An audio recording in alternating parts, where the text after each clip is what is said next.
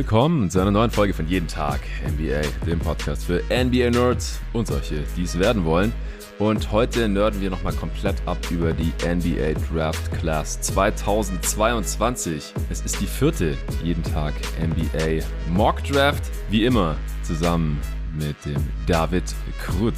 Hey David. Hallo Jonathan, ich freue mich riesig und ich war heute Morgen auch ein bisschen schockiert, dass es schon die vierte war. ja, die Zeit verfliegt. Äh, dieses Format bleibt bestehen. Wir picken alle 30 First Rounder durch. Die Class ist ja auch ziemlich tief und ab, weiß nicht, 20 oder so äh, gibt es da wahrscheinlich diverse Kandidaten, die man für die letzten 10 Picks äh, in Erwägung ziehen könnte.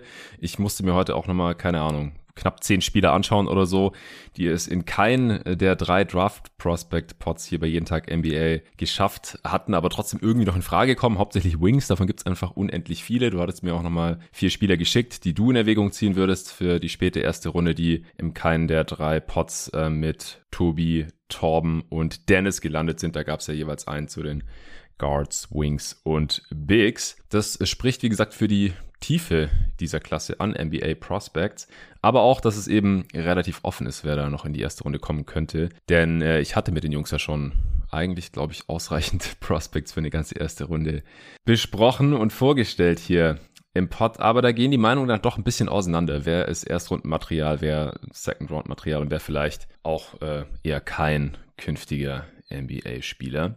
Ja, erstmal ist es bei euch auch so heiß? Also ich habe gerade nochmal auf Twitter geschrieben, Sonntag, Mittag jetzt, äh, hier in Berlin hat so 35, 36 Grad. Was könnte man Schöneres tun, als sich in einem abgedunkelten Zimmer mit möglichst wenig Klamotten an vor ein Mikrofon zu setzen und die Mockdraft zu machen? Wie sieht's bei euch aus, David? Ich habe noch nicht aufs Thermometer geschaut, aber ich habe auch äh, vor ein paar Minuten unter Tränen alle Fenster und Türen geschlossen und die Vorhänge zugezogen, um mir ein Mindestmaß an Audioqualität zu gewährleisten. sehr schön. Rechne ich dir sehr hoch an, aber vor allem auch, dass du dir hier die Zeit genommen hast und nicht abgesagt hast, als du den Wetterbericht gesehen hast oder so. Ja, wir werden auch versuchen, das Ganze in einer guten Stunde durchzuziehen, äh, damit wir vielleicht noch irgendwie Abkühlung finden können heute an diesem sehr heißen Tag. Der Pod droppt dann am Montagmorgen, damit ihr, liebe Hörer, schön in die Woche starten könnt. Und damit ihr auch die gesamte Draft-Vorbereitungs-Coverage hier von jeden Tag NBA genießen könnt, wenn ihr noch nicht Supporter seid von jeden Tag NBA, dann könnt ihr nämlich äh, zum Beispiel die Draft Prospect Pots, die ich hier gerade schon erwähnt habe, zu den Guards und Wings mit Tobi und äh, Dennis nicht hören. Das waren Supporter Pots in der letzten Woche. Ähm, Außerdem gibt's im jeden Tag NBA Supporter Discord, was einer der vielen Vorteile ist, äh, falls ihr Supporter werden wollt. Bei der jeden Tag NBA Draft Party mitmachen, da wird zusammen die Draft geschaut, live geguckt und verfolgt und natürlich auch kommentiert und diskutiert in diesem Discord-Channel. Es gibt wahrscheinlich immer noch den einen oder anderen Hörer, der sich fragt, was zur Hölle ist ein Discord? Es ist einfach so ein Chat-Programm, eine Chat-App, gibt's fürs Handy äh, oder ganz normal auch auf dem äh, Computer. Und da wird auch fleißig diskutiert, sowieso schon seit schon die ganze Saison über zu verschiedensten Themen rund um die NBA und jeden Tag NBA. Und da gibt's auch so ein Live-Game-Thread. Entweder wird da drin dann geschrieben. Vielleicht haben Dennis und Co., der das angestoßen hatte, äh, auch einen Sprachchat aufmachen, wo die Leute dann reinkommen können. Das wird bestimmt cool. Ich denke, ich werde mich da auch blicken lassen, denn ich werde wie immer live schauen, aber dieses Jahr zur Abwechslung höchstwahrscheinlich alleine hier in äh, Berlin. Und da ist doch ganz nett, wenn man sich ein bisschen austauschen kann. Vor allem, wenn unvorgesehene Dinge passieren, Reaches, irgendwelche Spieler rutschen komplett ab, Trades und dergleichen mehr. Das ist doch schöner, wenn man das teilen kann. Das geht auch, wenn ihr jeden Tag NBA Supporter seid. Wie könnt ihr Supporter werden? Auf Steady. steadyhq.com ist die Unterstützungsplattform meiner Wahl und äh, die Adresse findet ihr wie immer in der Beschreibung dieses Pods. Einfach einen Link anklicken, steadyhq.com slash jeden Tag NBA und da könnt ihr euch dann für eins der beiden Supporter-Pakete entscheiden. Das Starterpaket, da könnt ihr dann einfach alle Folgen hören. Ihr könnt in den Discord hineinkommen. Ihr könnt mir auf Steady schreiben. Ihr könnt Fragen stellen für die Answering Machine. Das All-Star-Paket umfasst das alles natürlich auch und noch ein bisschen mehr.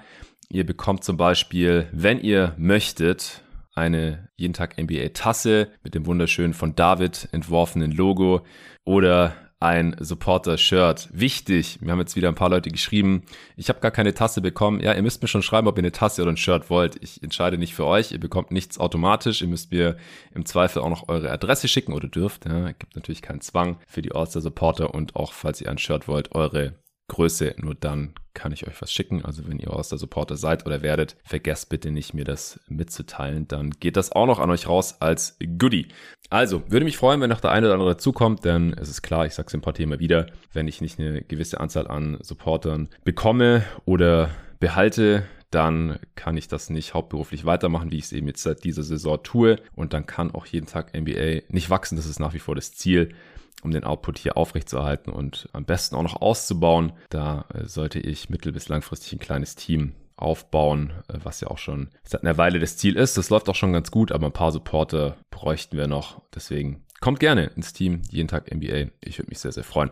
So, das war's schon und deswegen Bevor wir gleich anfangen mit dem ersten Pick für die Orlando Magic, David, erzähl doch vielleicht nochmal kurz, wie deine Draft-Vorbereitung so aussieht, dein Scouting-Prozess, denn der unterscheidet sich, glaube ich, schon ein bisschen von Dennis, Tobi, Torben, äh, die da ja ein bisschen strukturierter dran gehen, glaube ich. Oder du guckst einfach nur unendlich viel Basketball, deswegen kennst du früher oder später die ganzen Jungs und kannst die auch einordnen. Oder wie würdest du es beschreiben? Ja, ich, das trifft's ganz gut, genau. Ich habe weder Instat noch Synergy oder so und auch als mir mal einer deiner lieben Hörer das sogar angeboten hatte, hatte ich abgelehnt, denn das reizt mich nicht wirklich, so irgendwie den einen Playtab nach dem anderen äh, zu schauen. Und da das ja immer noch ein Hobby ist hier, werde ich keine Sachen machen, auf die ich keinen Bock habe. Daher ist ja. Draft für mich äh, immer so ein bisschen, wenn ich keine Lust habe, gerade auf die NBA-Spiele des Tages oder wenn mal keine NBA-Spiele sind, dann schaue ich einfach mal, welche Prospects so ein bisschen höher rangieren und dann schaue ich mir die an. Ich werde natürlich dann schon gerade am Anfang ein bisschen von den Boards und öffentlichen Mocks und so geleitet. Ähm, ich bin ja nicht so tief im College, dass ich einfach wüsste, wer die guten Spieler sind. Und ja, so gehe ich dann vor. Ich habe dann auch noch viele Anschlusspunkte von FIBA-Turnieren zum Beispiel, die oft im Sommer stattfinden. Das ist für mich meistens der Zeitpunkt, wo ich die Spieler äh, zum ersten Mal sehe. Ich glaube, das ist für mhm. mich auch so der größte Anchoring-Punkt später im Prozess, weil ich dann oft so, wenn ich die Spieler dann ein paar Jahre später wieder auftauchen sehe, so ein bisschen dieses Leonardo DiCaprio-Meme habe und dann, ey, den kenne ich doch, der war mal cool, den mochte ich. ähm, ja, und ansonsten schaue ich einfach ganz viel Basketball, äh, mal Viertel, mal ganze Spiele. Es ist natürlich schon so, bei den Top Prospects werde ich mehr gesehen haben als zum Ende hinten raus, einfach weil sie natürlich auch spannender sind. Ja, und ich auch nochmal für alle Leute, die sich noch keinen der letzten Mock Drafts oder irgendeinen der Pots, wo die ganzen Prospects vorgestellt werden, äh, vor der Scouting Season, während der laufenden Saison und dann natürlich auch immer wieder kurz vor der Draft. Ich bin kein Scout, ja. Also ich bin NBA-Podcaster und äh, muss mich auch 99% der Zeit darauf konzentrieren, aber immer mal wieder natürlich interessiert es mich auch so, hey, wer sind denn die Jungs, die jetzt hier in der nächsten Saison in die NBA kommen werden?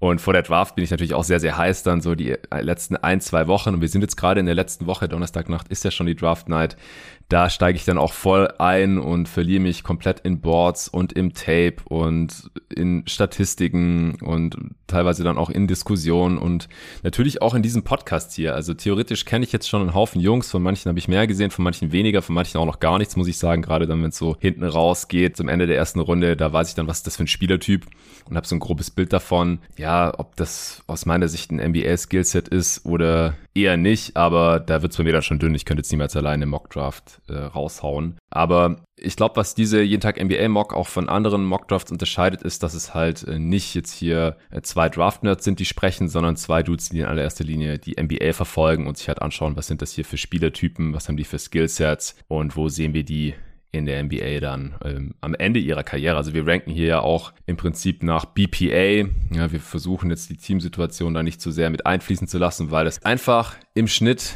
über die Jahre so war, dass der BPA meistens zumindest im Zweifel die bessere Idee gewesen wäre. Natürlich muss der Spieler auch irgendwie eine Rolle bekommen, in der er sich ein bisschen entwickeln kann, ein bisschen entfalten kann.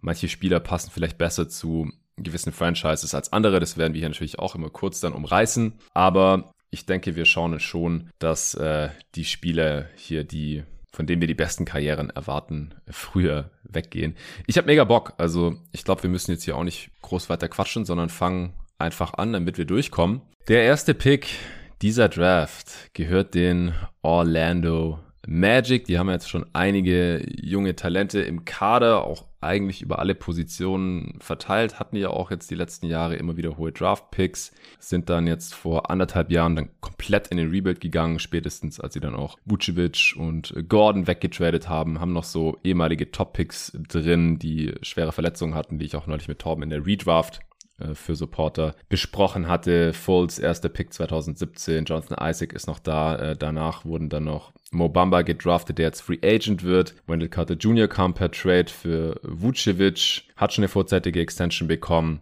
hat jetzt hier eine ganz solide Saison gespielt. Sie haben letzte Saison Jalen Sachs äh, gedraftet. Äh, es ist von der vorletzten Draft noch Cole Anthony da. Es ist natürlich Franz Wagner da, noch von der letzten Draft letztes Jahr. Also die haben hier wirklich einen Haufen junge Spieler schon im Kader, aber aus meiner Sicht jetzt noch nicht so den, den klaren Superstar und ich bin jetzt sehr gespannt, oder Superstar-Talent, das sich hier abzeichnet. Ich bin jetzt sehr gespannt, ich weiß nicht, wie dein Board aussieht. Ich habe es natürlich auf Twitter immer wieder gesehen, wenn du irgendwas rausgehauen hast, aber ich habe es mir jetzt mit Absicht nicht nochmal angeschaut. Ich weiß es auch nicht auswendig, wer von den ganzen jeden Tag NBA-Gästen und Draft-Experten wen auf seinem Board wo genau hat. Deswegen ist es für mich auch mal eine kleine Überraschung, äh, wo du jetzt wen hast. Und ich kann mir zwar denken, wen du an ein, eins hast, aber ich weiß es nicht ganz genau. Wen möchtest du hier vorschlagen für die Magic mit dem First Pick? Also ich finde die, die Wahl ziemlich einfach. Es gibt ja zwar so vier Spieler an der Spitze in der Draft, aber die Eins ist für mich persönlich eigentlich ziemlich klar, denn er hat für mich das beste Star-Skillset und damit würde ich Paulo Banquero vorschlagen. Sehr interessant, denn äh, Chat ist ja eigentlich fast schon so Consensus First, also zumindest in allen Mocks, die ich so gesehen habe. Manche haben ihn auf ihrem Board nur auf zwei, ganz selten auf drei oder vier. Also du hast ihn auch nicht auf eins auf deinem Board oder ist es jetzt nur für die Magic jetzt hier für dich, Banquero? Nee, also Banquero wäre, ich würde für jedes Team Banquero an eins ziehen, egal welche anderen Spieler da rumlaufen.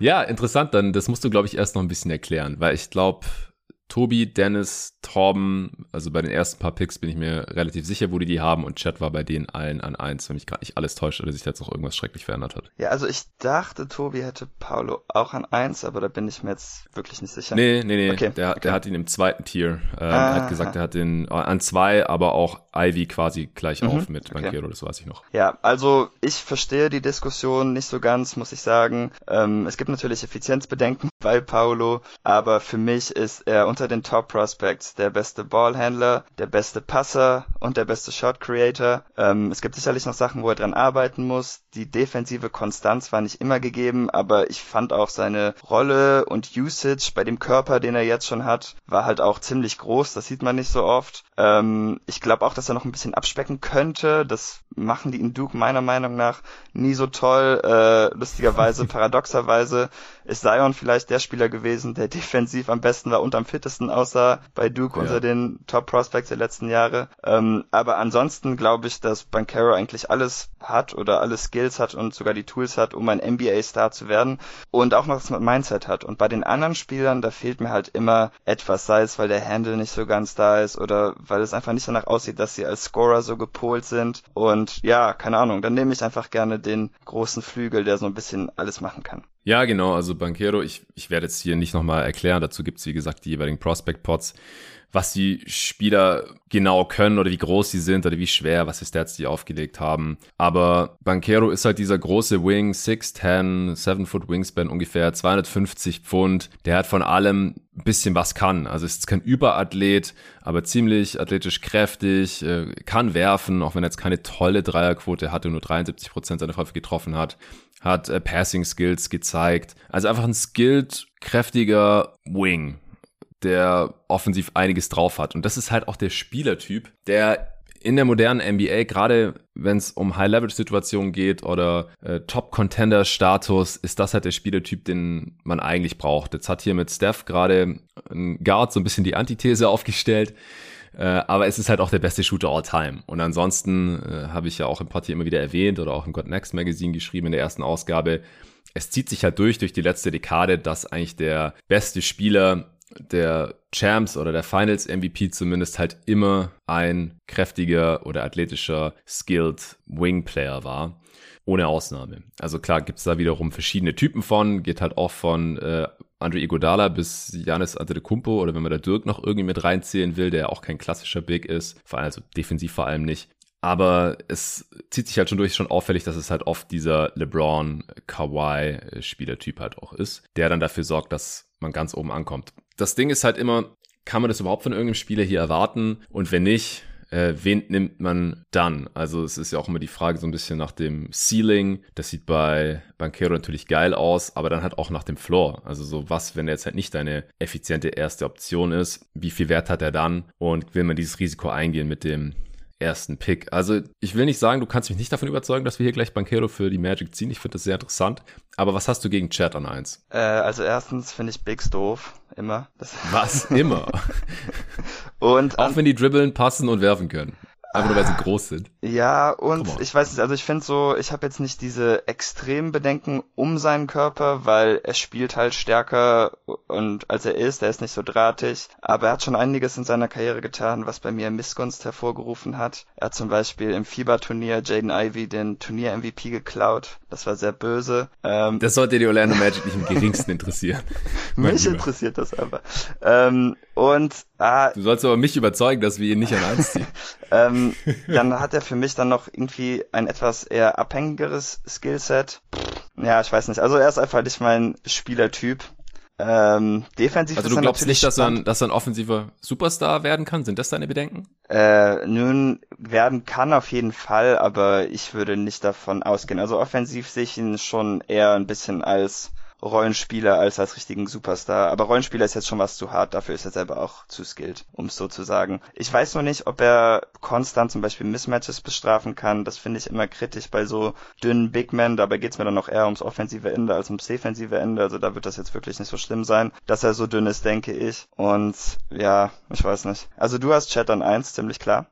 Ich habe ihn an eins, ja. Einfach weil ich dieses Skillset halt für unglaublich wertvoll halte, selbst wenn er jetzt kein keine Ahnung, 20 plus 25 Punkte pro Spiel Scorer wird, wie man das halt normalerweise vielleicht von dem First Pick oder zumindest halt von der ersten Scoring-Option erwarten würde. Aber ich glaube halt, dass er defensiv unfassbar wertvoll werden kann. Und ich weiß auch nicht, dass wenn du zumindest einen Wurf hast, also eine gewisse Gravity dann wahrscheinlich auch hast, und das hat mir Dennis ganz gut verkauft, obwohl das halt jetzt am College mit 72 Prozent von der Freiwurflinie nicht so geil aussieht. Da schrillen bei mir immer so ein bisschen die Alarmglocken, aber ist halt auch super small sample size. Genauso wie die 39% Dreierquote natürlich. Aber wenn wenn er halt wenigstens äh, dann hinter der Dreilinie stehen kann und in Transition äh, vielleicht mal einen geilen Pass spielen kann oder sowas, dann hat er halt offensiv schon mal mehr Wert, wenn zum Beispiel Small Ball, Five Out gespielt wird, wie gegen Rudy Gobert oder jetzt ähm, teilweise ja auch gegen die Suns mit Aiden und so, die es dann nicht so richtig konstant bestrafen konnten. Das kann Holmgren natürlich dann auch nicht im Low Post machen oder so. Aber er hat dann halt zumindest eine gewisse Gravity und noch einen offensiven Wert, wenn er halt diesen Wurf mitbringt. Weil Gobert steht dann offensiv einfach nur rum, kann Screens stellen, kann offensiv über uns holen, vielleicht mal einen Alley reinknallen. Aber sonst halt, der macht jetzt nichts, der nimmt jetzt nicht ständig Dorian Finney-Smith in den Post oder so. Würde ich jetzt von Holmgren auch nicht erwarten. Aber dann kannst du mit dem vielleicht einen Pick-and-Pop laufen oder solche Sachen. Also. Ja, meine Bedenken ja, wäre halt so ein bisschen, dass man ihn einfach mit Wings verteidigen können wird und dann könnte man diese Pick and Pops halt auch relativ einfach switchen, je nachdem natürlich, wer der Point Guard ist. Ja, klar. Ja, vielleicht ist ist es dann halt auch so ein bisschen mehr, wie wenn man offensiv Small spielen würde mit ihm. Aber du hast mhm. halt defensiv trotzdem einen der besten Shotblocker der Liga wahrscheinlich direkt drin. Also ja. was der da im College gezeigt hat, was in Protection angeht. Das hast du ja sonst mit einer Small Ball Unit nicht. Den Punkt verstehe ich auf jeden Fall. Was mir aber halt auch gerade an Orlandos Stelle noch fehlt, die haben halt noch immer keinen so richtigen Go-To-Scorer. Und ja. wenn man jetzt Chat picken würde, also ich weiß nicht, wie optimistisch du bist bei seiner Offense, aber ich glaube, dieses Ceiling, das hat er für mich einfach nicht. Und ich glaube auch einfach, bis die Magic diesen Spieler haben, wird es halt auch einfach ziemlich schwer sein, aus der Lottery rauszukommen. Deshalb ist auch wahrscheinlich so ein bisschen so eine philosophische Frage. Für mich hat man hier die Chance auf eine Number One Scoring Option, All-Star-Spieler und da, da würde ich einfach viel lieber damit gehen persönlich. Das ist für mich das beste Argument. Also deswegen denke ich auch schon die ganze Zeit drüber nach, ob wir nicht hier einfach Paolo an eins nehmen sollen. Ja, es, es würde halt auch, also wir machen ja sowieso, was wir für richtig halten und nicht, was wir erwarten, ja. aber es wäre schon witzig, wenn jetzt die Orlando Magic, die halt sonst immer auf Länge gegangen sind in der Draft mit dem äh, Front Office, jetzt auf einmal halt nicht den Typ mit der 7-6 Wingspan äh, picken würden. Also weil Holmgren wird ja sehr wahrscheinlich besser als Mo Bamba zum Beispiel. Äh, den haben sie damals an sechs gepickt, war das, glaube ich Fünf oder sechs. Und jetzt Holmgren dann nicht zu ziehen, das, das würde halt überhaupt nicht passen. Also es wird ja auch Smith viel an eins gemockt. Zu den Magic kann natürlich auch sein. Äh, du hast ja keinen anderen Kandidaten sonst an eins. Oder gibt es jemanden, den du nur noch vor Chat, aber wenn wir Paolo jetzt nicht nehmen, gibt es da noch irgendjemanden, der für dich in Frage kommt? Ich habe Jaden Ivy auch noch vor Chat, aber hm. ich kann mir okay, nicht vorstellen, krass. dass du den so hoch hast, wie ich dich kenne. Wie du mich kennst? Wieso? Ja, keine Ahnung. Ich hatte einfach nicht den Eindruck, dass du Jaden Ivy so hoch sehen würdest. Vielleicht täuscht okay, dich. Okay, okay. Du täuschst dich, weil, uh. also ich bin auch sehr überzeugt von Jaden Ivy, weil, also wir kommen ja dann irgendwann demnächst noch zu ihm. Ich würde jetzt nicht an eins nehmen zu den Magic. Also nee. wenn wir Paolo nehmen, aufgrund der Upside, die sehe ich bei Ivy schon auch. Aber dann halt würde ich eher noch den Archetype nehmen, den ich für insgesamt wertvoller halte äh, in High-Leverage-Situationen tief in den Playoffs. Also wenn wir davon ausgehen, dass wir die ungefähr auf einem Level sehen, dann äh, würde ich mich für den großen Wing entscheiden und nicht für den ja, relativ langen und sehr, sehr athletischen Guard, der äh, Shooting, Pull-Up-Shooting-Ansätze gezeigt hat. Aber ja, nee, Ivy finde ich auf jeden Fall auch super, super interessant. Jabari Smith würde ich hier nicht nehmen. Ich auch nicht. Ich finde auch sehr merkwürdig, dass er schon seit Monaten auf den Mocks zumindest eigentlich äh, aussieht wie die Consensus Number One. ja, nee, das, das passt für mich ehrlich gesagt auch nicht. Zu dem kommen wir dann wahrscheinlich auch noch demnächst. Ach, ja, Chat hat halt so einen hohen Floor, glaube ich. Ich glaube, dass der schon deutlich höher ist als von äh, Banquero. Mhm. Weil, äh, wenn er dann halt nicht deine zweite Option ist, nicht mal oder so. Ich denke, eine dritte ist er auf jeden Fall mit dem Skillset und dann defensiv hat er halt schon Defensive Player of the Year Potenzial. Also ich, ist halt immer die Frage, so wie viel kann der draufpacken, aber wir haben jetzt auch schon x-mal gesagt, dass es jetzt nicht so das Problem ist. Dann wird er halt mal bis, bisschen unter den Korb gedrückt, er hat trotzdem noch so lange Arme und ist da so smart mit seinen Contests. Er fault halt auch trotzdem nicht, wenn dann blockt er den Wurf oder contestet ihn halt. Das, glaube ich, wird in der NBA jetzt auch nicht zum Problem werden. Also ich glaube schon, dass er Defensive Player of the Year Level Impact haben kann oder zumindest All-Defense-Level-Impact und die Bigs, die da drin sind, sind ja meistens auch in der Defensive Player of the Year-Konversation. Und wenn du dann offensiv noch äh, einigermaßen einen Dreier triffst, ein bisschen dribbeln kannst, einen Pass spielen kannst und deine 15 Punkte pro Spiel machst oder so, äh, dann hast du höchstwahrscheinlich All-Star-Level-Impact. Und dass das jetzt viel schlechter bei ihm läuft, das sehe ich ehrlich gesagt nicht. Aber ja, vielleicht sollten wir auch ein bisschen das Risiko hier embracen und äh, High-Level-Upside. Ich, ich sehe es schon auch ja, bei weil, Banquero. Was ich hier noch aufwerfen würde, wo du das hier gerade alles gesagt hast mit 15 Punkte pro Spiel, All-Defense-Impact, gutes Playmaking. Ähm, ich muss sagen, das hatte jetzt gerade ein bisschen Isaac Okoro, Anthony Edwards Vibes für mich persönlich. Oh! Uh, ja, es war klar, dass wir das irgendwann früher oder später hier noch Kannst aber gerne drüber nachdenken. Ja, ja, du wolltest damals Edwards an 1 ziehen, oder? Und ich habe dich nicht gelassen. Nee, du wolltest, du hattest den irgendwie an 7 oder so, glaube ich. Du warst auf jeden Fall ja, ziemlich ja. low bei ihm. Ja, und dann haben wir uns entschieden, äh, dass wir Coro nehmen, weil wir den beide, ich meine, wir hatten den auch beide hoch, also äh, das jetzt nicht, war jetzt nicht, als ob wir beide nach ihm gereached hätten, aber genau, dann haben wir uns auf den etwas saferen Pick geeinigt, weil wir uns mit LaMelo und Edwards und so nicht so ganz einigen konnten, wen wir da als Bestes mm. sehen. Ja, ich war einfach so abgeschreckt von Edwards am College ja. und die erste Hälfte seiner Rookie-Saison hat er auch genauso gezockt. Er hat dann nur sich sehr, sehr schnell verbessert. Das ja. ähm, hatte ich so nicht erwartet. Also ja, ist jetzt einfach sehr nah an seinem Best Case dran. Das ist Hast natürlich du denn geil. Bedenken, ich feiere Edwards auch. Dass Paulo kein Star wird oder so, weil das müsste ja irgendwie dann so oder gehst du einfach davon aus, dass Chat mehr Impact haben wird? Ich denke ich denk halt, dass Chat im Schnitt mehr Impact hat mhm. auf Winning Basketball im mittleren Outcome. Ja. Aber die Upside sehe ich bei Banquero schon halt auch höher. Ja, es ist halt ein bisschen schwer vorzustellen, dass äh, der Archetype von Chad irgendwie so ein ganz klarer Superstar wird ja. auf, keine Ahnung, Jokic im Beat-Level. Also es muss jetzt, kann auch eine Stufe drunter sein von mir aus. Mhm. Ich kann mir jetzt schon vorstellen, dass er so ein mindestens Gobert-Level-Impact hat. Vielleicht nicht ganz der Defender, ja. falls er halt sein Frame nie ausfüllt oder so und einfach nicht mit dieser Force halt auch so vertikaler ähm, Spacer wird und solche Sachen. Aber dafür kann halt offensiv so viel mehr, jetzt schon, so viel skillte. Ähm, ja, ich finde auch diese Paul Gasol Richtung Paul Gasol Vergleiche nicht schlecht, so vom Impact her vielleicht. Und der ist ja auch so dünn in die Liga gekommen. Ja, aber ich glaube, wir, wir kommen hier jetzt nicht wirklich weiter. Ich glaube, wir haben beide und auch die meisten Hörer eine Vorstellung davon, was wir von Chat erwarten, was wir von Banquero erwarten. Und ich mag's. Also komm, wir schwimmen jetzt mal hier ein bisschen gegen den Strom und nehmen einfach Banquero an 1 zu den Magic. Wegen dem High-Level-Outcome, das halt möglich ist. Und das brauchen die Magic auch. Sehr guter Pick. Ich finde die Mock Draft jetzt schon ein Erfolg. ja, und ich muss auch sagen, dass äh, die Erinnerung an einen, äh, Isaac Okoro vor Anthony Edwards, die hat dir auf jeden Fall äh, seinen Effekt erzielt, den du beabsichtigt hattest. Sehr schön. Also ich log's ein.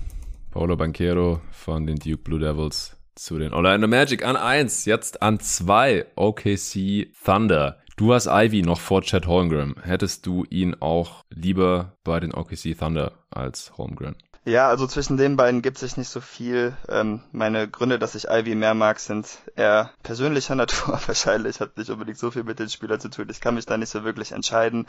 Ich finde Chat in OKC auch super spannend. Neben äh, Poku sah das auf jeden Fall lustig aus, auch wenn ich mir nicht vorstellen kann, dass man Total. das Duo allzu lange erleben wird. Müssten wir mal sehen. Aber auch Ivy fände ich neben Shay spannend. Ähm, das würde Ivy, der dann ja doch teilweise in seinen Guard Skills noch ein bisschen roh ist, einen guten Playmaker neben sich geben, ähm, den Rim Pressure, den die beiden, also Shay und Ivy zusammen auf den Korb ausüben könnten, wäre brutal. Ich weiß nicht, ob es dann noch einen Backcourt gäbe in der NBA, der besser zum Korb kommt. Ähm, mm. Ich kann da also beides eigentlich sehr gut sehen. Meine Präferenz wäre Ivy, aber ich kann auch sehr gut verstehen, dass man in OKC, die ja auch sehr viel mit switchable langen Verteidigern arbeiten im Moment, dass sie dann Chat auf die Backline stellen wollen.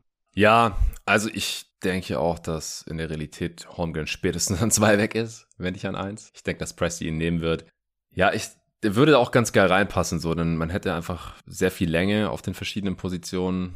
Also auch mit Josh Giddy, äh, auch SGA ist ja ein relativ langer Spieler für einen Guard. Ich würde jetzt Ivy auch nicht ausschließen, weil Giddy aus meiner Sicht sowieso keine Guards verteidigen sollte, mittelfristig, ja. sondern irgendwie irgendwelche langsamen Wings oder so. Und deswegen könnte man schon auch Giddy, SGA und Ivy nebeneinander spielen lassen das wäre, glaube ich, was so Playmaking, Passing angeht, äh, dann ganz geil. Vor allem, weil Ivy jetzt ja nicht so der High-Level-Playmaker ist, wäre das, glaube ich, ganz cool für ihn, wenn er neben SGA genau. und Giddy spielen könnte. Ich habe halt ein bisschen Angst bei Ivy, dass er weder ein toller Passer wird, noch so ein richtig effizienter Scorer und dann defensiv sich auch nicht weiterentwickelt oder so. Und dann ist er vielleicht nur ein, so ein Energy Sixth Man oder so. Im, im Worst Case halt. Und dann hast du den an zwei gepickt ja. im Homegrown liegen lassen. Also ich, ich kann das jetzt hier, glaube ich, nicht machen. Also ich sehe bei Ivy auf Müssen jeden Fall die Upside.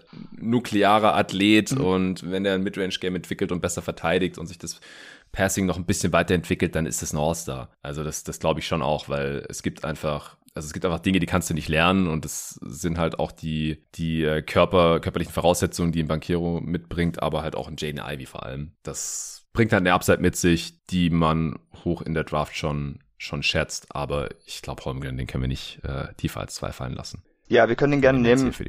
Ich könnte mir auch vorstellen, so fürs Teambuilding ist der Fit halt auch einfach sauberer, weil genau mit Giddy, Shay und Ivy müsste man halt schon wieder so ein bisschen Sachen rumschieben, Mismatches entstehen dann vielleicht irgendwo. Das sollte jetzt nicht unbedingt der Grund sein, ihn nicht zu picken, wenn man ihn für besser hält aber Chat passt einfach direkt in das Team. Sie brauchen Spacing, ja. sie brauchen Shooting, ich meine, sie brauchen Defense. Also in dem Sinne äh, löst man damit wahrscheinlich mehr Schwachstellen und äh, baut, hilft dann einfach auch Shay und Giddy, um mehr Platz zu kriegen und damit sollten die dann auch wieder effizienter werden. Ja, und Presti will zwar bestimmt eigentlich noch gerne ein Superstar-Talent haben in diesem Team, aber die haben auch noch so viele Picks die nächsten Jahre, die werden auch höchstwahrscheinlich nächstes Jahr nochmal einen hohen Pick haben. Die haben auch schon SGA, der schon All-Star-Level-Talent auf jeden Fall gezeigt hat die müssen jetzt hier nicht unbedingt auf den High Ceiling, dafür Lower Floor Dude gehen. Also ich würde jetzt hier einfach Chet Holmgren gehen. Der hat ja auch die Chancen, absoluter Star zu werden. Ja. Äh, Im Best Case. Und dann hat er einen super hohen Floor. Der hilft dem Team auf jeden Fall weiter. Der slottet hier ganz easy rein, glaube ich, an beiden Enden des Feldes. Könnt mir sogar vorstellen, die Thunder waren ja über weite Strecken letztes Jahr defensiv schon sehr respektabel, dass die mit dem dann sofort irgendwie eine überdurchschnittliche Defense stellen oder so. Offensiv weiß ich jetzt nicht, wie gut die nächstes Jahr werden könnten. Ich denke auch, dass Presti aufpassen wird, dass er nicht so gut dass das Team nicht direkt so gut wird, sonst ist der eigene Pick nächstes Jahr vielleicht zu schlecht, in Anführungsstrichen, weil dieses Team ist natürlich noch lange nicht fertig, selbst wenn die jetzt Holmgren draften oder egal, wenn sie draften. Deswegen gibt's ja auch jetzt die äh, Lou Dort Trade-Gerüchte, denke ich. Ja, aber wir nehmen jetzt hier Chet Holmgren. Fertig. Dritter Pick, Houston Rockets. Ja, jetzt ist die Frage, bei dir ist Jaden Ivy natürlich jetzt noch äh, hoch auf dem Board äh, oder am höchsten auf dem Board. Dann Jabari Smith müssen wir jetzt hier wahrscheinlich langsam mal in den Ring schmeißen. Hätten mhm. wir vielleicht bei OKC gerade auch schon besprechen müssen, aber ich halte Chat einfach für das deutlich bessere Prospect, dass ich hier ihm Smith auf jeden Fall vorgezogen habe. Wer kommt denn für dich hier noch in Frage außer den beiden? Ivy ähm, ja, meine nächsten also danach wird schon so ein bisschen Tier auf nach Ivy und Smith. Ich glaube, man sollte schon bei den beiden bleiben. Ähm, ich finde auch beide vom Fit her sehr spannend. Mit Ivy hätte man natürlich direkt einen guten Backcourt-Mate für Jalen Green. Ähm, ich weiß nicht, Hältst wie lang. Fit auch für gut? Ähm, ich meine, Green kann werfen, Ivy kann vielleicht was besser driven. Wo es ein bisschen problematisch werden könnte, ist, dass man jetzt keinen Elite-Playmaker im Backcourt hat. Also mm. da muss man wahrscheinlich schon auf die Entwicklung äh, von einem der beiden zumindest hoffen. Also da könnte ich mir vorstellen, dass man da vielleicht etwas zögerlicher ist. Ähm, Smith finde ich halt auch einen ganz guten Plan, wenn, wenn man mit, weiter mit Schengen bauen will. Ähm, Smith ist jetzt mhm. kein Shotblocker, also das würde ihnen immer noch so ein bisschen fehlen. Aber immerhin hätte man dann die andere Forward-Position mit einem sehr guten Verteidiger belegt, der dann auch noch viel Platz schaffen kann. Und äh, dadurch, dass man dann im Frontcourt sonst schon so einen Playmaking-Hub hat, müsste man von ihm da vielleicht auch nicht mehr so viel haben. Äh, und sein Spacing ist natürlich allgemein in jedem Setting wertvoll. Also auch hier habe ich jetzt eigentlich gar nicht so heiße Takes. Ich finde Ivy ein bisschen besser als Prospect, aber vielleicht finde ich Smith vom Fit her sogar ein bisschen spannender hier. Ja, vom Fit glaube ich auch, aber es wäre jetzt kein Totschlagargument für mich, äh, aus genannten Gründen. Also Ivy würde auf jeden Fall spielen. Also dann scheißt Houston halt im Zweifel auf Kevin Porter Jr., ganz ehrlich. Ja. Und äh, dann ist Green und Ivy hier der Backcourt der Zukunft. Äh, super athletisch, das wäre bestimmt spaßig, sich anzugucken. Äh, sie haben jetzt auch noch Josh Christopher und so, aber das war ein Late First Round Pick. Ich mag den zwar, aber das ist jetzt alles nichts, weswegen man sagt, oh, wir ziehen auf gar keinen Fall einen Guard hier. Also sollten sie zumindest nicht. Jabari Smith, wenn man ihn eigentlich als Top-Prospect in dieser Draft sieht, dann muss er ja spätestens jetzt weg. Das ist klar. Ich tue das nicht, einfach weil mir die On-Ball-Creation fehlt, Creation für andere und also seine Quoten aus dem Zwei-Punkte-Bereich, das ist, ja. das schreckt mich brutal ab. Also geiler Shooter anscheinend, ähm, oder da bin ich mir eigentlich auch sehr sicher. Im weitesten Sinne halt ein 3D-Prospect, äh, natürlich super High Level, beides, das ist klar, aber ist halt nix, wo ich jetzt sehe, wo ich die Wahrscheinlichkeit, dass es ein Star wird, äh, zumindest im herkömmlichen Sinne, es könnte natürlich ein 6'10 Clay Thompson irgendwie werden, sowas in die Richtung. Ja, hat ja äh, Torben auch im Pod hier reingeschmissen und das ist natürlich unglaublich wertvoll, gar keine Frage. Und würde auch sehr gut hier halt reinpassen zu den anderen Dudes, die sie schon drin haben. Ist nicht ganz einfach.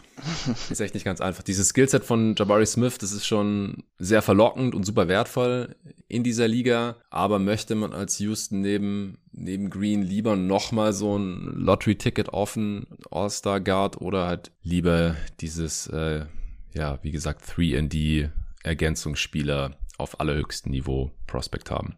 Was ja. sagst du? Was, was ist deine Wahl? Also ich habe mich schon letzten Sommer in Jaden Ivey verliebt eigentlich, als er für Team USA gespielt hatte, also Jugendteam natürlich. Deshalb ähm, muss ich natürlich bei meinem Guy bleiben. Ich würde wahrscheinlich Jaden Ivey nehmen. Der Backcourt wäre so elektrisch in Houston, das würde auf jeden Fall Spaß machen. äh, deshalb wäre das jetzt mein Vorschlag. Ich mag ihn eigentlich auch lieber als Smith. Komm, fuck it, dann nehmen wir ihn auch. okay. Was soll das? Also warum sollten wir uns jetzt hier irgendwie ja. Smith aufbürden, wenn wir beide Jaden Ivy eigentlich interessanter finden als Prospect? Für die Kings ist das übrigens auch super das Gleiche. ja, stimmt. Da, da müssen wir dann auch nicht mehr lange überlegen. Äh, ja, Jaden Ivy zu den Houston Rockets. Come on. Äh, das, das wäre geil. Also ich glaube nicht, dass passieren wird, aber ich glaube, also du hast ja auf Twitter auch schon geclaimed, äh, Jaden Ivy und dann haben äh, Torben und Tobi gleich widersprochen, hey, ich bin ja, schon genau. Jaden Ivy, ich bin schon hier Fanclub, aber gut, jetzt hat er eben alle drei drin und das ist ja eigentlich ein gutes Zeichen. Bei Halliburton war es doch auch so, oder? Ähm, nee, da war Tobi nicht so ganz drin. Ach, Tobi war raus, es war nur Torben und du. Ja, das war nur, genau, genau. Ähm, da gab es so eine Schnittmenge. Ich glaube, Torben und Tobi hatten dann wieder Tyrese Maxi wahrscheinlich gemeinsam. Also auch das hat irgendwo funktioniert. Deshalb, wir testen das jetzt mal aus. Wenn wir alle drei den gleichen Spieler mögen, was dann passiert, äh, an drei ziehen, macht für mich perfekt Sinn. Ja, also wie gesagt, ich, ich werde mir noch ein bisschen was reinfahren bis Donnerstag. Das, ich habe auch noch kein fertiges Board hier, sonst würde ich es immer dazu sagen, wo ich den Spieler jeweils sehe. Aber ich habe äh, starke Tendenzen und ich, ich würde ja auch schon mal anmelden, dass ich Jaden Ivy auch in der Top 3 habe. Gut, dann Ivy zu den Rockets und an 4 Sacramento Kings. Das können wir jetzt relativ einfach machen hier.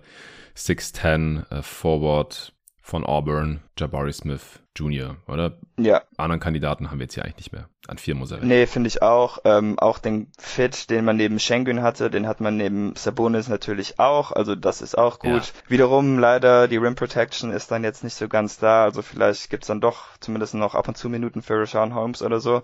Oder muss man dann noch äh, zumindest eine Center-Option finden.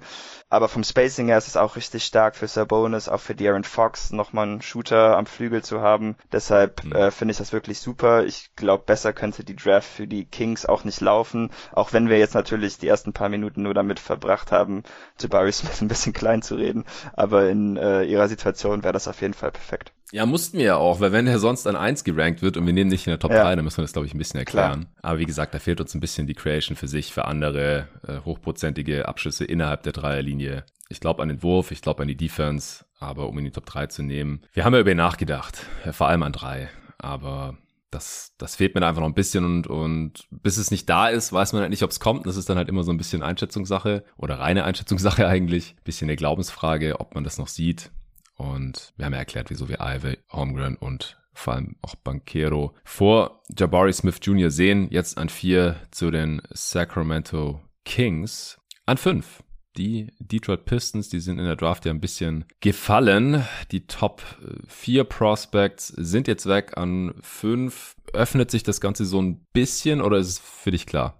Äh, es öffnet sich jetzt auf jeden Fall. Wenn es klar ist, dann nur, weil ich den Spieler gerne mag. Aber ich habe dann auch erst heute jetzt hochgeschoben, deshalb kann ich das eigentlich nicht wirklich klar nennen. Ich hatte noch ein paar Spots tiefer. Es gibt jetzt viele spannende Flügelspieler mit äh, ja eigentlich guten Komplementär-Skillsets, aber ich finde eigentlich bei allen gibt es immerhin noch so eine Idee, wie man sich ein bisschen so zum Star vorstoßen könnte. Jetzt ist halt auch die Frage, ob man bei den Pistons etwas mehr auf Shooting gehen will oder ähm, ja, welche Rolle man hier lösen will. Mein Vorschlag an dieser Stelle wäre damit entweder AJ Griffin, um sich noch einen der besten Shooter der Draft abzugreifen, da noch ein bisschen Upside hat, ähm, auch wenn es da irgendwie so gesundheitliche Bedenken gibt. Oder Jeremy Sohan, der einfach einer meiner absoluten Lieblinge dieser Class ist, den wir auch schon äh, gemeinsam mit Hassan, glaube ich, bei dir ähm, haben ja, spielen sehen. Haben wir gesehen, ja, genau, richtig. Das war gegen Auburn. Äh, genau, ja das auch, war gegen Jabari, ja, auch, Tatsache. Wir, ja, wir, wir sind halt auch beide so ein bisschen negativ geprimed, was Jabari Smith angeht, weil du hast irgendwann mal gepostet, du hast sechs Spiele von ihm gesehen oder so und allen sechs war er schlecht oder allen sechs hat Auburn verloren, irgendwie sowas? Äh, ja, die haben eins gewonnen, das war im Tournament gegen den niedrigen Seed, meine ich. Genau, und alles andere hm, war Niederlagen. Ja, und dann gegen Miami haben sie ja verloren, das habe ich gesehen, da war eine Katastrophe. Und in dem Spiel, das wir gesehen haben, gegen Baylor, gegen äh, Sohan und äh, Kendall Brown, da hat Auburn auch verloren. Also ja, es, wie gesagt, wir sind keine Draft Scouts, wir haben jetzt nicht unendlich viel von ihm gesehen oder uns alle Spiele von ihm reingezogen. Aber wir haben ja trotzdem das anhand des, des Skillsets des NBA Archetypes so ein bisschen festgemacht. Ich find's interessant. Hast du jetzt Sohan an 5 oder was? Ja, habe ich. Uh. Ja, okay, das ist relativ heiß. ja, ich weiß. Das ist relativ heiß. Ja. Äh, ja, ich glaube, wir müssen jetzt hier ein paar Spieler besprechen. Also er ist übrigens Jeremy Sohan. Ich habe äh, in den Pods bisher immer Sochan gesagt, aber er hat es selber klargestellt ähm, in so einem Vorstellungsvideo, das ich neulich gesehen habe. Und dann nennen wir ihn natürlich auch so, wie er ausgesprochen wird. Und die Amerikaner sind jetzt auch schon dazu übergegangen. Also Jeremy Sohan, äh, polnischer Nationalspieler, hat für die Bälle University gezockt, ist so ein großer, langer, kräftiger, defensiv orientierter Wing, äh, super smart, äh, ja, kann auch ein bisschen passen, ist jetzt nicht durch äh, effizientes Scoring aufgefallen oder so. Was, was magst du so an ihm? Warum ist, mach mal den Case jetzt hier an 5 für die Pistons für Sohan. Also ich finde ihn wahrscheinlich den smartesten Basketballspieler im Draft an dieser Stelle. Ähm, ich mag einfach, wie er spielt. Ich mag seinen Handle. Sein Wurf fällt überhaupt nicht. Also da hat er wirklich schlechte Quoten von sowohl der Freiwurflinie als auch der Dreierlinie. Aber ich als ähm, überhaupt nicht Wurfdoktor oder so finde trotzdem, dass das gar nicht mal so schlecht aussieht, muss ich sagen.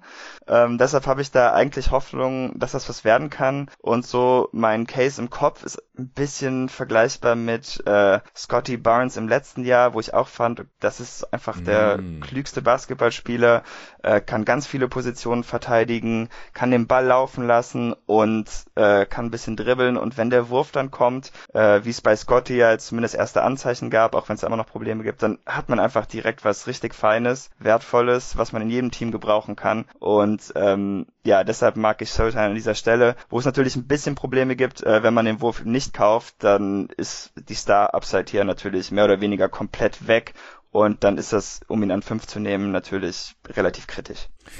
Ja, ich weiß auch nicht. Der Floor macht mir ein bisschen Sorgen. Also könnte halt einfach auch nur irgendwie ein Rollenspieler sein. Rotationsspieler vielleicht von der Bank im schlechtesten Fall. Willst ja. du vielleicht jetzt nicht unbedingt als Co-Star neben Cunningham ziehen, wenn du die Chance hast. Ich weiß nicht. Gibt es die Chance hier noch auf, auf irgendwie jemanden, der eine, eine höhere Upside hat oder zumindest einen, einen höheren Floor? Ich schmeiß noch ein paar Namen rein. AJ Griffin hast du gerade selbst schon genannt. Krasser Shooter, kräftiger Typ leider nicht mehr so mobil anscheinend nach seinen Knieverletzungen. Ist die Frage, kommt das jetzt dann nochmal? Äh, auch in der NBA dann mit ein bisschen Athletiktraining kann oder muss der ein bisschen Gewicht verlieren, vielleicht ein bisschen abtrainieren, um wieder ein bisschen flinker zu werden in der Defense oder kommt da noch mal ein bisschen mehr Exklusivität auch zurück, dann ist es halt auch so ein äh, prototypischer NBA-Wing, den Winning-Teams immer gebrauchen können mit halt Upside für mehr. 6'6 groß, 7 Foot Wingspan. Ähm, wie gesagt, ist natürlich jetzt eine College-Saison-Sample nur, aber 45% seiner Dreier getroffen bei sehr gutem Volumen. Das ist auf jeden Fall immer ansprechend. Dann gibt's noch Shaden Sharp, so den, den Mystery Man, der jetzt kein Spiel am College gemacht hat für Kentucky, trotzdem in die Draft gekommen ist. Äh, super explosiver, vertikaler Athlet, aber ja, ist jetzt halt auch niemand, der ständig seinen Gegenspieler schlägt die ganze Zeit. Wurfpotenzial vorhanden, aber jetzt halt auch nicht so hundertprozentig sicher. Playmaking Potenzial für andere vorhanden, hat eine ordentliche Größe mit so 6'5, 6'6, 7 Foot Wingspan auch. Was hältst du von Sharp? Würdest du den hier an 5 in Betracht ziehen? Hast du jetzt nicht genannt? Äh, ich würde ihn auf jeden Fall in Betracht ziehen. Ich hatte auch noch mit, äh, ja, eigentlich denjenigen, die hier die anderen Prospects vorgestellt haben und dann noch ein paar anderen aus dem deutschen Draft-Twitter-Kreis. Wir hatten auch noch eine Mock-Draft gemacht. Ich muss noch die Grafiken mhm. fertigstellen, deshalb ist die noch nicht gepostet worden. Ähm, aber da hatte ich tatsächlich Sharp, äh, weil ich hatte die Pacers und da habe ich ihn an 6 vor Sohan gezogen. Also ähm, mhm. ich kann es auf jeden Fall verstehen, weil jetzt so von der reinen Upside her muss man wahrscheinlich schon sagen, dass man ihn höher ansiedeln sollte. Aber dadurch, dass ich mir selber auch nicht so ganz zutraue, das Competition Level, was man jetzt von ihm sehen konnte, einzuschätzen, äh, finde ich es halt trotzdem irgendwie so ein bisschen risky, einfach weil ich mich in, mit diesem Tape so nicht so wirklich auskenne mit dem Umfeld. Ähm, und es ist halt schon irgendwie eine bisschen komische Situation gewesen, dass er dann jetzt auch überhaupt nicht gespielt hat. So wie ich den, die Mock Drafts verfolge, laufen seine Workouts jetzt nicht so super toll, aber das muss ja jetzt auch nicht unbedingt ein äh, Ausschlusskriterium sein. Aber mhm. ähm, erste Anzeichen da ja machen mich jetzt vielleicht wieder ein bisschen skeptischer, als ich es zwischendurch mal war. Es ist halt so ein bisschen die Frage, wie viel Risiko wollen die Pistons jetzt noch eingehen. Die haben ihren ja. künftigen Star schon gefunden in Cunningham. Mit Hayes haben sie ein bisschen daneben gegriffen. Das ist halt auch so ein Spieler, bisschen wie Sohain eigentlich, ein kleiner, ja, Wurf noch nicht so wirklich am Start, äh, ziemlich smart, sehr starker Defender, kann natürlich passen, äh, ziemlich groß für seine Position. Aber das, ich weiß nicht, irgendwie würde, glaube ich, tendenziell halt so dieser Sohan, auch Dyson Daniels Spielertyp, geile Defender, super smart, aber fragwürdiger Wurf, ein bisschen rausfallen. Ich würde vielleicht eher auf den Athleten mit Upside gehen neben Cunningham und hoffen, dass der halt einschlägt. Und du würdest wenn dann nicht, mhm. dann Pech gehabt, aber wenn ja, dann, dann ist es halt geil. Also, ich glaube, ich würde zu Sharp tendieren. Oder, oder wenn dann äh, vielleicht noch zu Griffin, ja. weil der wenigstens werfen kann.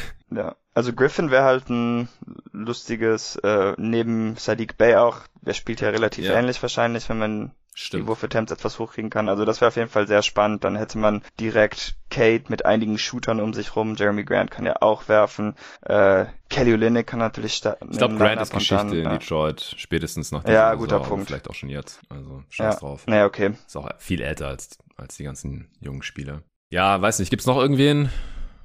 Ja, äh, ja Matherin Johnny Davis finde ich ein Kandidat. Shooter. Matherin, stimmt. Ja. ja, sind für mich alle irgendwie so ein bisschen in der gleichen Gruppe. Keegan Murray finde ich auch noch ganz cool. Das ist so einer der wenigen alten Prospects, die ich mag. Meistens finde ich sie irgendwie doof, aber ihn finde ich auch noch ganz spannend. Wo hast du den ähm, auf deinem Board? Äh, neun, also noch ein paar Spots runter. Ja, aber ist höher als Tom und Dennis zum Beispiel. Der hat dann zehn auf seinem letzten Board jetzt.